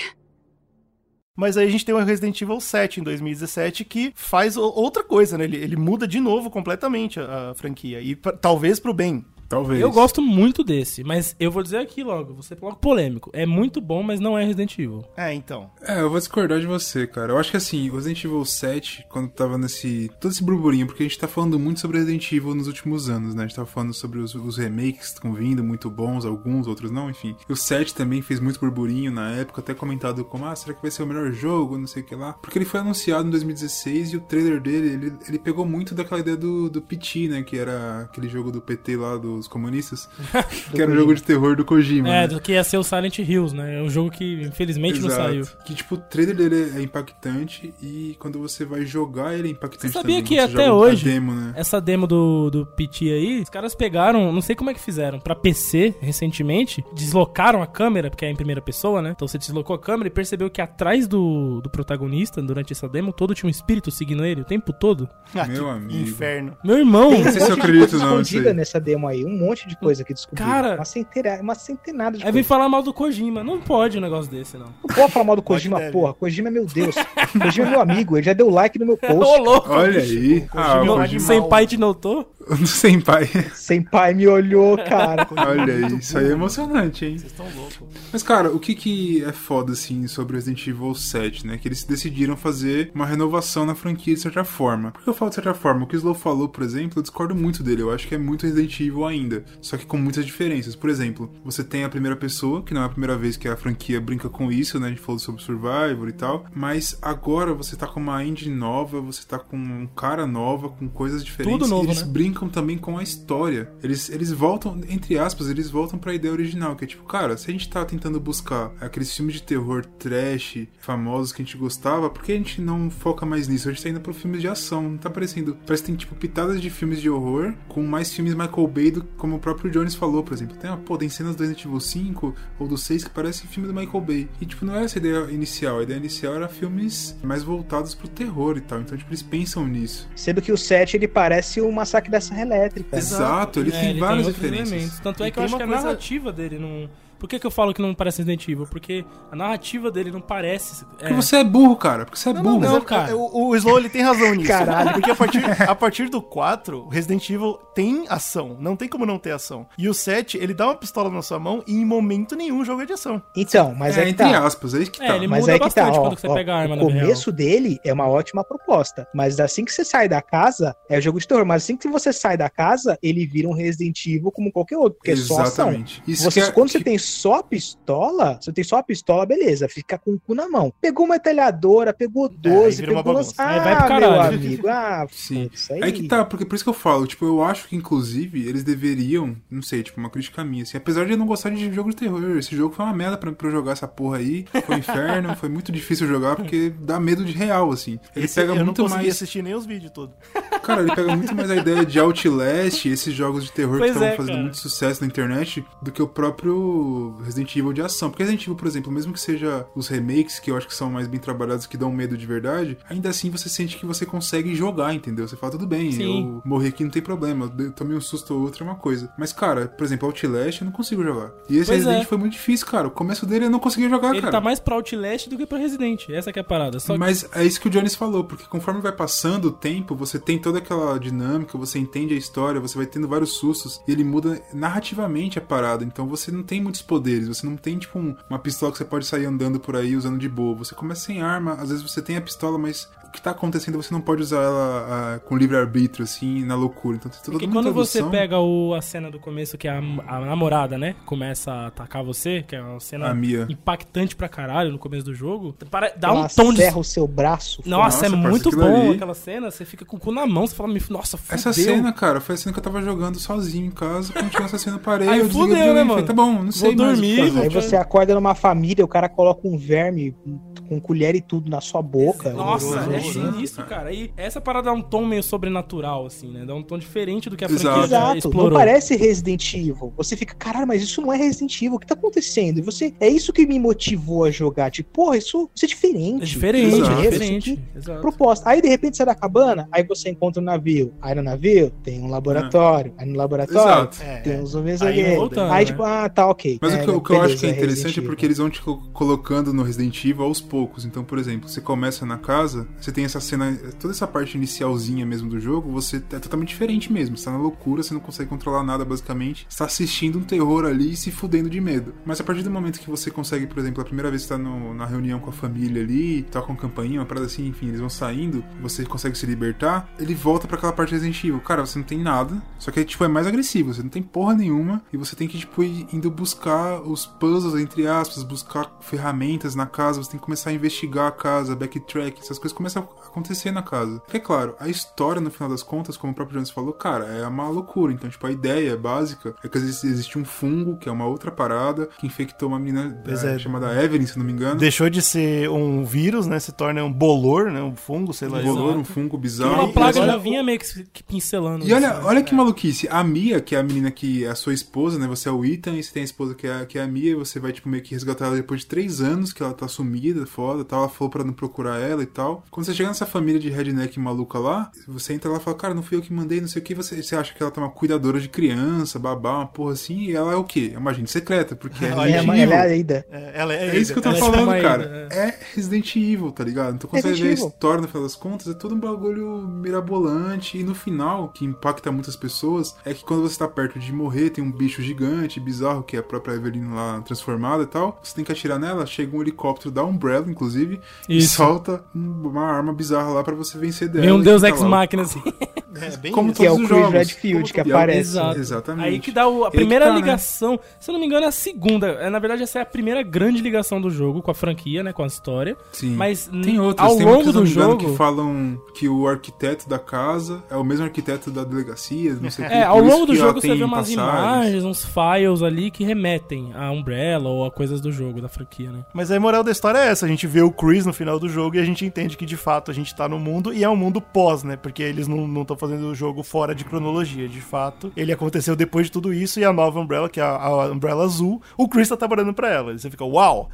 Exato, né? É, tem isso. Então, aparentemente, essa nova Umbrella é uma Umbrella que tá tentando lutar contra Limpar a merda, né? essa bioterrorismo. Será que é isso? Eu não sei. Mas enfim, eles colocam isso na história, né? E eles deixam meio que em aberto, porque tem dois DLCs que não avançam muito nisso, né? É, tem um DLC que ele, tipo, é bem Resident Evil Chris, o GG que gosta devia jogar, por exemplo, que é você focando, é, tipo, é ali... É bem Resident Evil 5 aquilo. Porra, é, então é muito. Você tá, tipo, depois que aconteceu ali, o Chris vai fazer o quê, tá ligado? Então ele tem que fazer uma aventurinha maluca lá, da, com a equipe dele da Umbrella, e não sei o que, muito tiro, porrada e bomba. Ela é primeira pessoa? Tudo. Tudo, tudo é primeira pessoa. Ah, tá, tá. Inclusive, outro DLC que eu acho mais interessante, eu não cheguei a jogar, eu fiquei com muita vontade de jogar, que é o End of Zoe, que é... Você joga com a Zoe, é uma personagem do jogo e tal, e que você tem uma escolha lá, você pode salvar ela ou salvar a Mia. Se você salva a Mia, a Zoe ela fica tipo petrificada lá na parada, ela se fode. E aí você é tipo o pai dela, é um velho porradeiro. É, o, é o vô, você luta... é o tio, é o tio dela. Tio dela. É isso, é o tio. Aí você luta com os zumbis dando porrada, cara. É muito da hora esse é muito da hora, inclusive é. eles têm Porque ele é diferente. Exato, Exato. é diferente, é isso. E a arma que você usa, que é tipo uma luva de metálica, se não me engano, ela chama Albert. Eu acho que o nome da arma é alguma coisa Albert, então tipo remete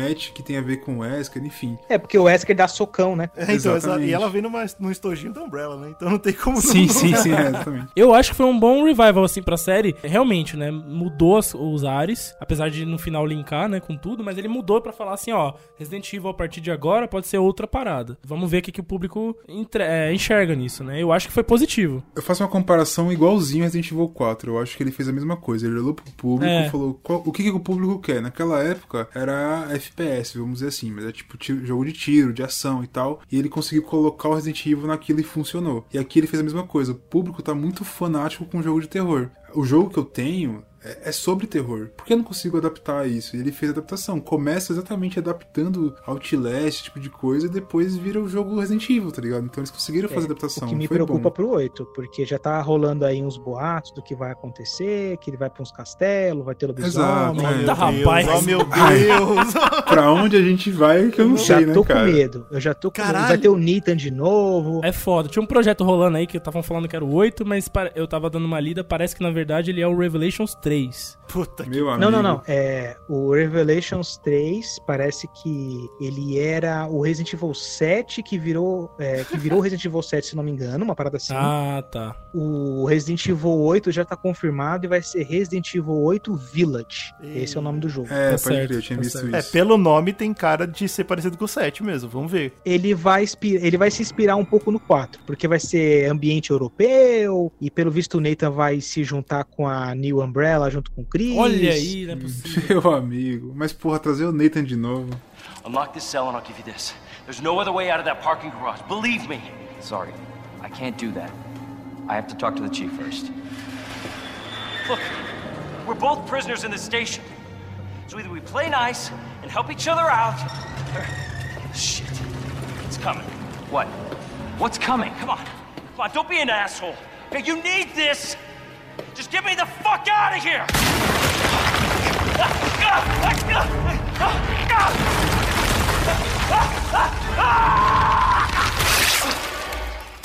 Eu tô confuso, Brunão. Se, se a Capcom fica prestando atenção no que, que o povo quer, e o povo queria jogo de terror, e eles trouxeram o 7 e tal, e agora que o povo gosta de remake, o que, que eles vão fazer? Então, eles trouxeram os remakes, né, cara? Tava com essa parada de remake é, pesada em relação. O que faz sentido, né? Porque videogame, diferente de outras mídias, assim, tipo livro. Livro é livro. A única coisa que muda, é claro, muda a linguagem e coisas nesse sentido. Mas ainda assim a gente tende a ler livros com uma linguagem mesmo antiquada, porque aquilo tem um peso, até cinema um pouco disso. Mas jogo é foda, porque é um link muito forte com tecnologia e, a, e evolui muito rápido. Então, tipo, esses remakes foi uma coisa que nos últimos anos ficou muito famosa e a galera falou, cara, e o que é interessante é porque nessa época, eu acho que o Jonas falou bem no começo do cast, né? Tipo, mano, a Capcom é loucona, a Capcom tá é, hum, loucura, né? E tanto que a Capcom tava numa decadência foda. Tudo que lançava Porra! da Capcom era tipo, mano, o que que os caras estão fazendo? Eles estão se jogando no abismo, Marvel isso é loucura. Capcom e eles falaram, 4, vamos fazer lixo. Exato, vamos fazer remake, vamos fazer o Resident Evil 7 diferente. Agora, mano, vai dar bal, vai dar bosta isso daí. Só que aí, tipo, o Resident Evil 7 foi um sucesso. O remake do Resident Evil 2 foi uma surpresa do caralho. A galera adorou essa porra. E eles fizeram o Monster Hunter, que foi também Monster Hunter também, que, que fez um sucesso do cacete, mano. Então essa nova Capcom tá agradando até jogar os remakes. A pausa do 7 pro 8, a respirada que eles deram com os remakes é essencial, assim. Eu, eu achei que foi Sim, muito bom. Senão ia virar um Assassin's Creed. Exato. Sim. E é até interessante pra eles, pra eles colocarem aquele bagulho assim, ó, a gente mudou pra caramba, entre aspas, né? A gente falou aqui, mas assim, a gente mudou. E se a gente pegar aquilo lá que a gente tava falando lá atrás, o que vocês acham disso? Colocando uma nova roupagem. E, tipo, ver qual que, que o pessoal reage, para eles verem o que fazem com o 8, ou se eles mantêm essas duas, essas duas coisas separadas, né? Os remakes pra parte mais clássica. Assim eu posso fazer um 8 muita loucura. Que aí tudo é. bem, a galera não vai reclamar. Pode eu ser. Tenho, né? Mas, por exemplo, o 2, se você parar pra pensar que foi a mesma engine, você fala assim, cara, a galera começou a usar o no set ali para brincar, entender como funciona ela, e no 2 eles estão perfeitos, né? Não, tipo, no 2 tá maravilhoso. É isso, né? O remake do Resident Evil 2 é sensacional, cara. E é muito bom que eles tiveram. Foi, foi inteligente pra caramba da Capcom, né? Porque, primeiro, que foi um ótimo trabalho. E segundo, que eles tiveram a, a sagacidade de lançar primeiro o demo em 30 minutos. Sim. Aí só podia jogar uma vez. E a galera ficou surtada, né? É, porque por conta, novo, por conta. É, o pessoal fazia várias contas para jogar de novo. Sim, cara, sensacional, sensacional na primeira semana teve do, mais de 2 milhões de acessos, assim. Então eles sabiam que ia ser um sucesso. E, e, eles reutilizaram uma porrada do, do set, né? A gente vai ver isso de novo no 3. Só que, já, graças a esse monte de coisa que eles já tinham, tipo, legal, a gente sabe que vai ser sucesso.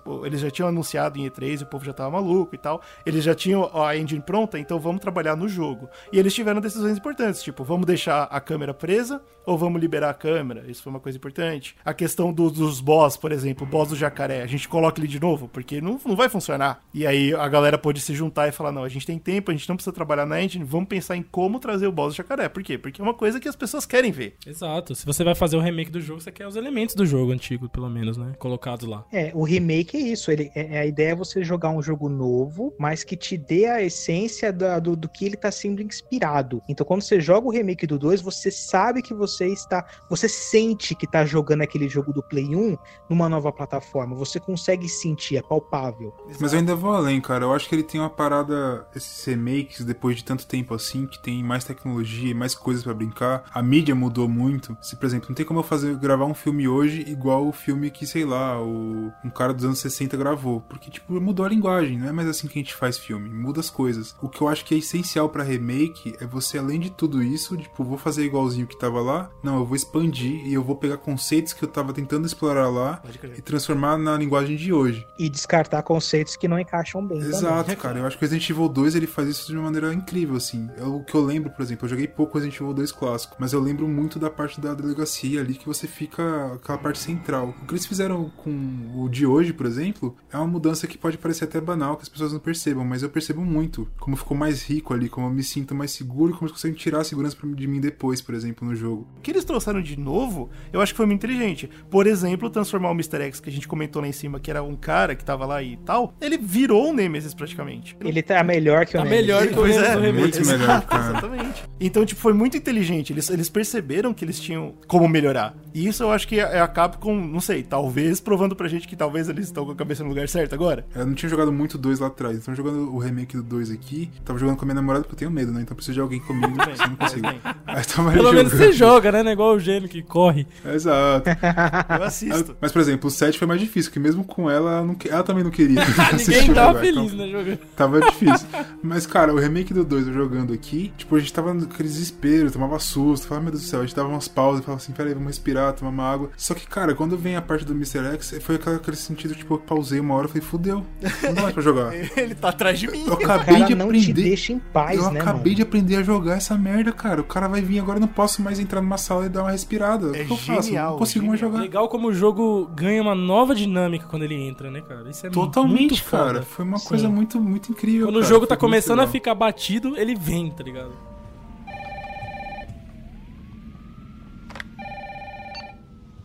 Hello? Jill, are, are you okay? Brad, is that you? Listen, you gotta get out of there. What are you talking about? I don't have time to explain. You gotta get out of there right now. All right, let me grab my.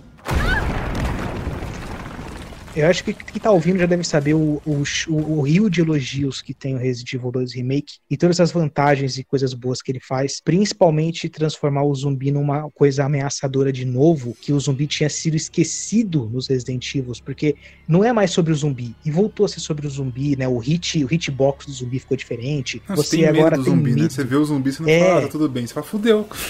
O bicho é uma esponja de dano, sabe? Tipo, caralho, eu vou gastar um pente inteiro. Tipo, é coisas que você tinha na época do Play 1 e você não tinha mais. Antes você só tinha um obstáculo e agora você tem um problema. Eles fizeram umas coisas tão geniais como, por exemplo, você pega o Mr. X, ele de fato é uma inteligência artificial que vai ficar te perseguindo e isso faz você rever todo o cenário game design ali que foi feito. Inclusive, o pessoal que quebrou o código do jogo descobriu que há momentos em que o jogo ele coloca dois Mr. X pra te encontrar. Aí é foda. Ah, mas eu descobri isso também, porque parecia que tinha uns cinco. Os caras estavam foda, não conseguia. Isso, mas isso é verdade. Tem uma hora que o cara ele começa. É, esses caras que gostam de quebrar a programação do jogo, ele começa a rodar rotinas. E quando o Mr. X. É, esse é o lance. O jogo ele é honesto com você. Ele sabe, ele poderia saber onde você tá, mas ele vai se comportar como se não soubesse. Então, quando o Mr. X começa a ter dificuldade de te achar, ele coloca dois. Genial, é genial. É tudo aquilo que você falou no Nemesis do, do 3 original. Sim. É tudo isso. O cara, ele vai aparecer do nada, real, né? ele é inteligente. Se a gente pular pro Nemesis do 3, né, do remake... Bicho, aí não, cara. Onde, o que que aconteceu, cara? Então, eu vou te explicar o que aconteceu. Eles lançaram uh, Resistance. Eles lançaram Resistance e tinha um DLC pequenininho da aventura da Jill com tudo scriptado. é, isso mesmo. Só que eles venderam com, ao contrário, né, a ideia. É, não, puta eles... merda, O que aconteceu? Cara. A Capcom, é, isso eu errei, inclusive eu errei lá no meu podcast, lá no Careca Urbano. Eu, eu errei dessa informação, eu não sabia dessa informação. O jogo ele teve um ano de lançamento entre um e outro. E a gente sabe que hoje em dia, na geração de PlayStation 4, é muito estranho você ter um lançamento em um ano. Sim, Geralmente sim. é três anos. Mesmo reutilizando todos é. esses, que foi o caso. Exato.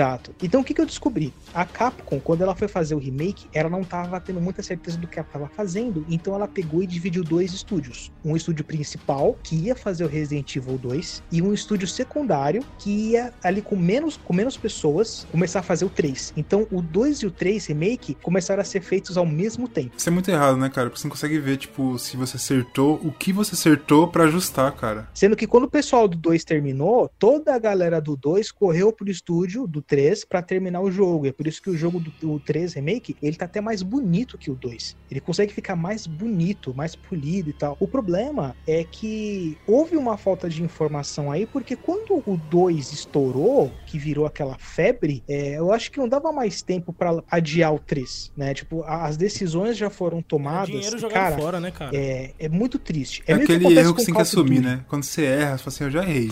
Isso aqui já, já tá foi. feito, eu já caguei no pau, agora eu vou ter que assumir que eu errei. Vou lançar aqui pro mundo, toma. Toma. É, eu acho que é que nem Call of Duty. Tem, quem joga Call of Duty, eu gosto de jogar, eu sei que o jogo é muito criticado e tal, mas eu gosto. E tem dois, dois estúdios, é a Sledgehammer e a Triarch. Então são dois estúdios que têm visões artísticas completamente diferentes. Geralmente a Sledgehammer manda muito melhor nos Call of Duty. Então eu acho que meio que a Capcom tá fazendo isso, sabe? Ela tá, ela tá deixando dois estúdios com visões diferentes. Eu não sei se ela meteu o dedo, eu não sei se ela se intrometeu na produção, mas o Resident Evil 3, ele ficou detestável ao ponto de eu preferir jogar Resident Evil 5. Eu achar que Resident Evil 5 é muito mais jogo meu do que Resident Evil 3. Calma aí, meu Deus.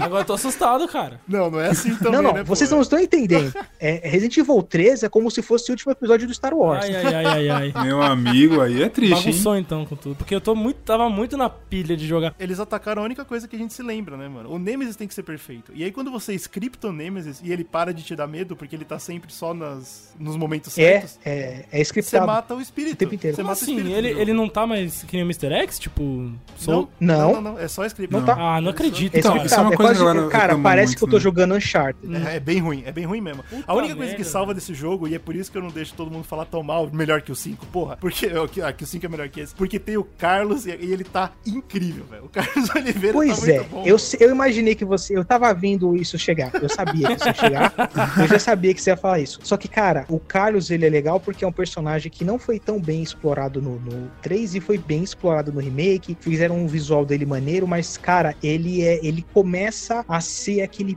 pezinho no Resident Evil 5, porque o Carlos começa a dar aquele socão do, Sim, do Wesker. não tem nada a ver com nada, é muito bom. Você respeita você tá jogando, né, cara? Quando, quando eu joguei o cara, eu falei, pô, maneiro. Mas, cara, quando ele deu aquele socão, sabe quando os, parece que o soco foi na minha cabeça que veio o Resident Evil 5 na hora, assim, pô, assim. É, é bem, é bem orientado, é bem anime, né? Que a tela dá aquele zoom, bem né? anime. Puta, é muito besta, é muito besta. sabe, sabe o que eu achei foda, o que me desmotivou a jogar, por exemplo? Que eu tava. Eu tô jogando do remake do 2, então eu tô mega empolgado, né? Tô tipo, vibe Resident Evil e tal. fique nele. Eu Faça tava feliz. nessa, então, tipo assim, porra, o 3 vai sair aí, eu quero ver qual é que é. O que me desmotivou um pouco foi, foi aquela frase que o, que o Jones falou, falando, cara, o que é o mais legal do Resident Evil 3 é justamente a cidade ser aberta, você poder explorar de forma de, que você quer. Se você encontrar uma arma antes de outra, seu gameplay todo muda, tá ligado? Você tem que fazer uma coisa totalmente diferente. Você encontrou, sei lá, tá com a 12. Antes de pegar a metralhadora, você vai fazer um gameplay diferente de quem achar a metralhadora primeiro. Toda essa liberdade nesse jogo, por tudo que eu vi, Não existe. parece que foi tipo, não existe. Você tá tudo sempre em corredores, é Cara, sempre uma coisa scriptada, é, piora. coisas de. É foda, cara. Piora, porque o Nemesis, ele é a alma do jogo. Ele era pra ser a estrela. É. E no fim, o Carlos brilha mais que o Nemesis, cara. Com certeza. A abertura do jogo já é diferente. Eu gostei da modificação que eles fizeram porque você começa no apartamento da Jill e tem um monte de referências aos jogos anteriores. Tem a boinazinha dela numa estante do, do Resident Evil 1. Tem uma mesa em que ela tem alguns documentos e arquivos do Resident Evil 1 e, do- e dos outros lá do zero que ela tá investigando. Ela tá tentando meio que correr atrás. Ele tem tipo isso logo no começo, em primeira pessoa, e aí o telefone toca e ela vai atender. O cara vira e fala assim: Cara, sai daí agora. Ela, como assim sai daí agora? E atravessa uma mão da Eu fiquei parede. muito esperançoso com isso. E é o Nemesis, cara. Tipo, o Nemesis já tá lá. Nossa, quando eu vi aquilo, puta que pariu, esse jogo vai ser foda pra caralho. O Nemesis não vai me deixar em paz. Eu vou ter pesadelo com essa porra. Não demorou um minuto, velho. Empurra pra cima pra fugir do Nemesis. Aí você empurra pra cima. Agora aperte o X pra fugir do Nemesis. Aí você aperta o X. E, e, cara, aquilo foi tão bruxo. E aí ele vai embora, né? E aí o Nemesis vai embora e você fica suave. Nossa, Como pode um cara, negócio para. desse, cara? Ele tinha compromisso, Juro cara. Ele tinha que chorar você. e tal. Não é possível. Cara, o número de vezes que o Nemesis segura a Jill pela cabeça é só ele dar uma apertada e ele mata. Você para de levar o Nemesis a sério porque você vê que ele é a Biologic Weapon mais incompetente que a Umbrella criou, cara. É vergonhoso, mano. Então, tipo, eu acho que o que fica pro ouvinte, pra quem tá acompanhando e tem interesse, é realmente parar no 2, né? E esperar o 8 com os, com os, Para no com os dois. lobisomem. Assim, jogaria o Puta que 3. pariu. Eu não digo que você não deve jogar o 3. Joga o 3, mas pagar 250 reais nesse jogo É um nunca na sua É um vida absurdo. pague 250. Pague esse, esse jogo vale 50 reais. Ô, louco. Tem um momento no, no final que eu dava risada nesse jogo. Eu gargalhava com o boss final. Porque o, o, o Nemesis fica gigante e você tem que usar um canhão laser pra matar ele, certo? Uhum. Certo. Exato. Como sempre. E você dá um tiro, aí o canhão superaquece, e aí você tem que puxar um monte de alavanca pra, né, ele esfriar de novo. E o Nemesis, ele é gigante, ele tem uns dois andares de altura, e você tá empurrando uma alavanca. Aí você pensa o quê? Você vai matar a Jill que nem uma mosca É na claro, parede. mas ele- Não. Ele fica moscando. O Nemesis, ele dá um petelequinho pra, tipo, tomando maior cuidado pra não matar a Jill, sabe? Tipo, e não encostar em nada no cenário. Meu, eu dava. E se você se esforçar pra tomar dano, né? Porque é fácil não Nossa, tomar. É fácil não- não cara. tomar porrada dele. Não, mas aí às vezes é uma coisa mais complexa, né? De psicologia mesmo. Ele é um vilão que ele entende o lado humano É dele ele e ele tá fazendo de propósito. Não, é que ele, ele ficou com medo de ser visto como machista, opressor. Ele Pode Ele ser. chora, É tipo um psicopata, sabe? Que deixa, deixa pista pro cara pegar ele. Tem aquela parada? Eu acho que às vezes pode ser uma coisa assim também, que às vezes a gente não pegou, a gente não foi Bom, sensível. é isso que a gente fechou então. Basicamente o que vale a pena ser jogado é o 4 e agora o remake do 2, mais cara, nenhum. cala a boca. Que isso, para. para de ser assim. Joga o 3 de 1999. Cara, a trilogia inicial vale a pena, o 4 vale a pena, e aí... Não, mas o 1, o 1 é bom jogar o remake. O 1, 1 mesmo assim é difícil, é, cara. o, o um remake. Tá bom, remake, tá é. bom. Remake. Aí tem o 4, aí você tem esse remake do 2.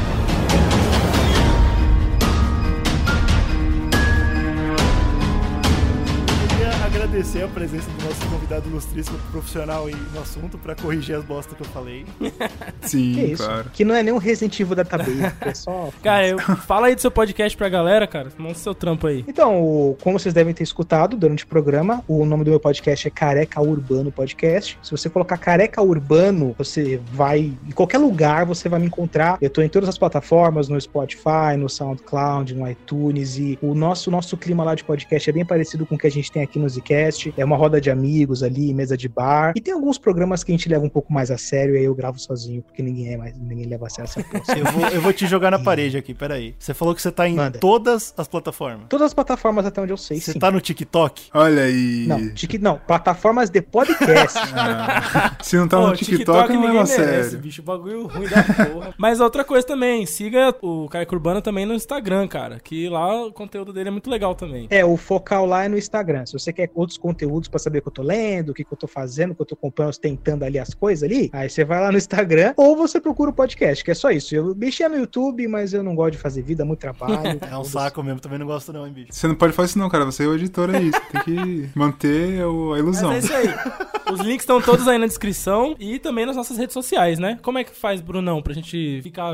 acompanhando tudo bonitinho um com o outro aqui? Pra você acompanhar o Zcast tem várias formas. A gente tá no Facebook, a gente tá no Instagram, a gente tá em todos os lugares, a gente tá no YouTube fazendo vídeos incríveis. Estamos no TikTok? Não estamos no TikTok ainda, mas a gente tá conversando com o Slow ah, aqui pra fazer uns vídeos engraçados. É, é porque o TikTok parece que não pode ser sem roupa, a gente tá querendo fazer um bagulho meio sem Ai, roupa, acho que não pode, mas... Vocês vão redublar cenas da Disney. Com certeza. É a moda, então, né? Mas a gente queria fazer a, redublar a cena da Disney, mas sem roupa, mas parece que não pode. Eu não entendi direito. A gente vai abrir um OnlyFans com a gente pelado, é isso. Também não esqueça, se você curtiu o conteúdo aqui, além de acompanhar o Careca Urbano, que é incrível, também apoiar a gente. A gente tem um apoia-se pra você ajudar a gente a fazer os conteúdos. Inclusive os vídeos saíram por conta disso, que é apoia.se barra Zcast. Participe do nosso grupo fechado lá, que a gente vai trocando várias ideias. Vários vídeos vão surgindo a partir daquela paradinha lá, vou falando de várias coisas engraçadas, ou não nem tanto, meio triste também. com certeza. Mas surge de lá. E é isso aí, você vai participar do nosso grupo fechado para apoiadores. Quem Agradecendo então de novo a presença do Careca Urbano, Jones. Muito obrigado, cara. Espero gravar de novo com você. Eu vou, por favor, assunto... gente, vocês estão convidados quando vocês quiserem gravar lá. Inclusive você que está ouvindo, se você gosta de podcast, se tem um podcast que gostaria de participar de um podcast,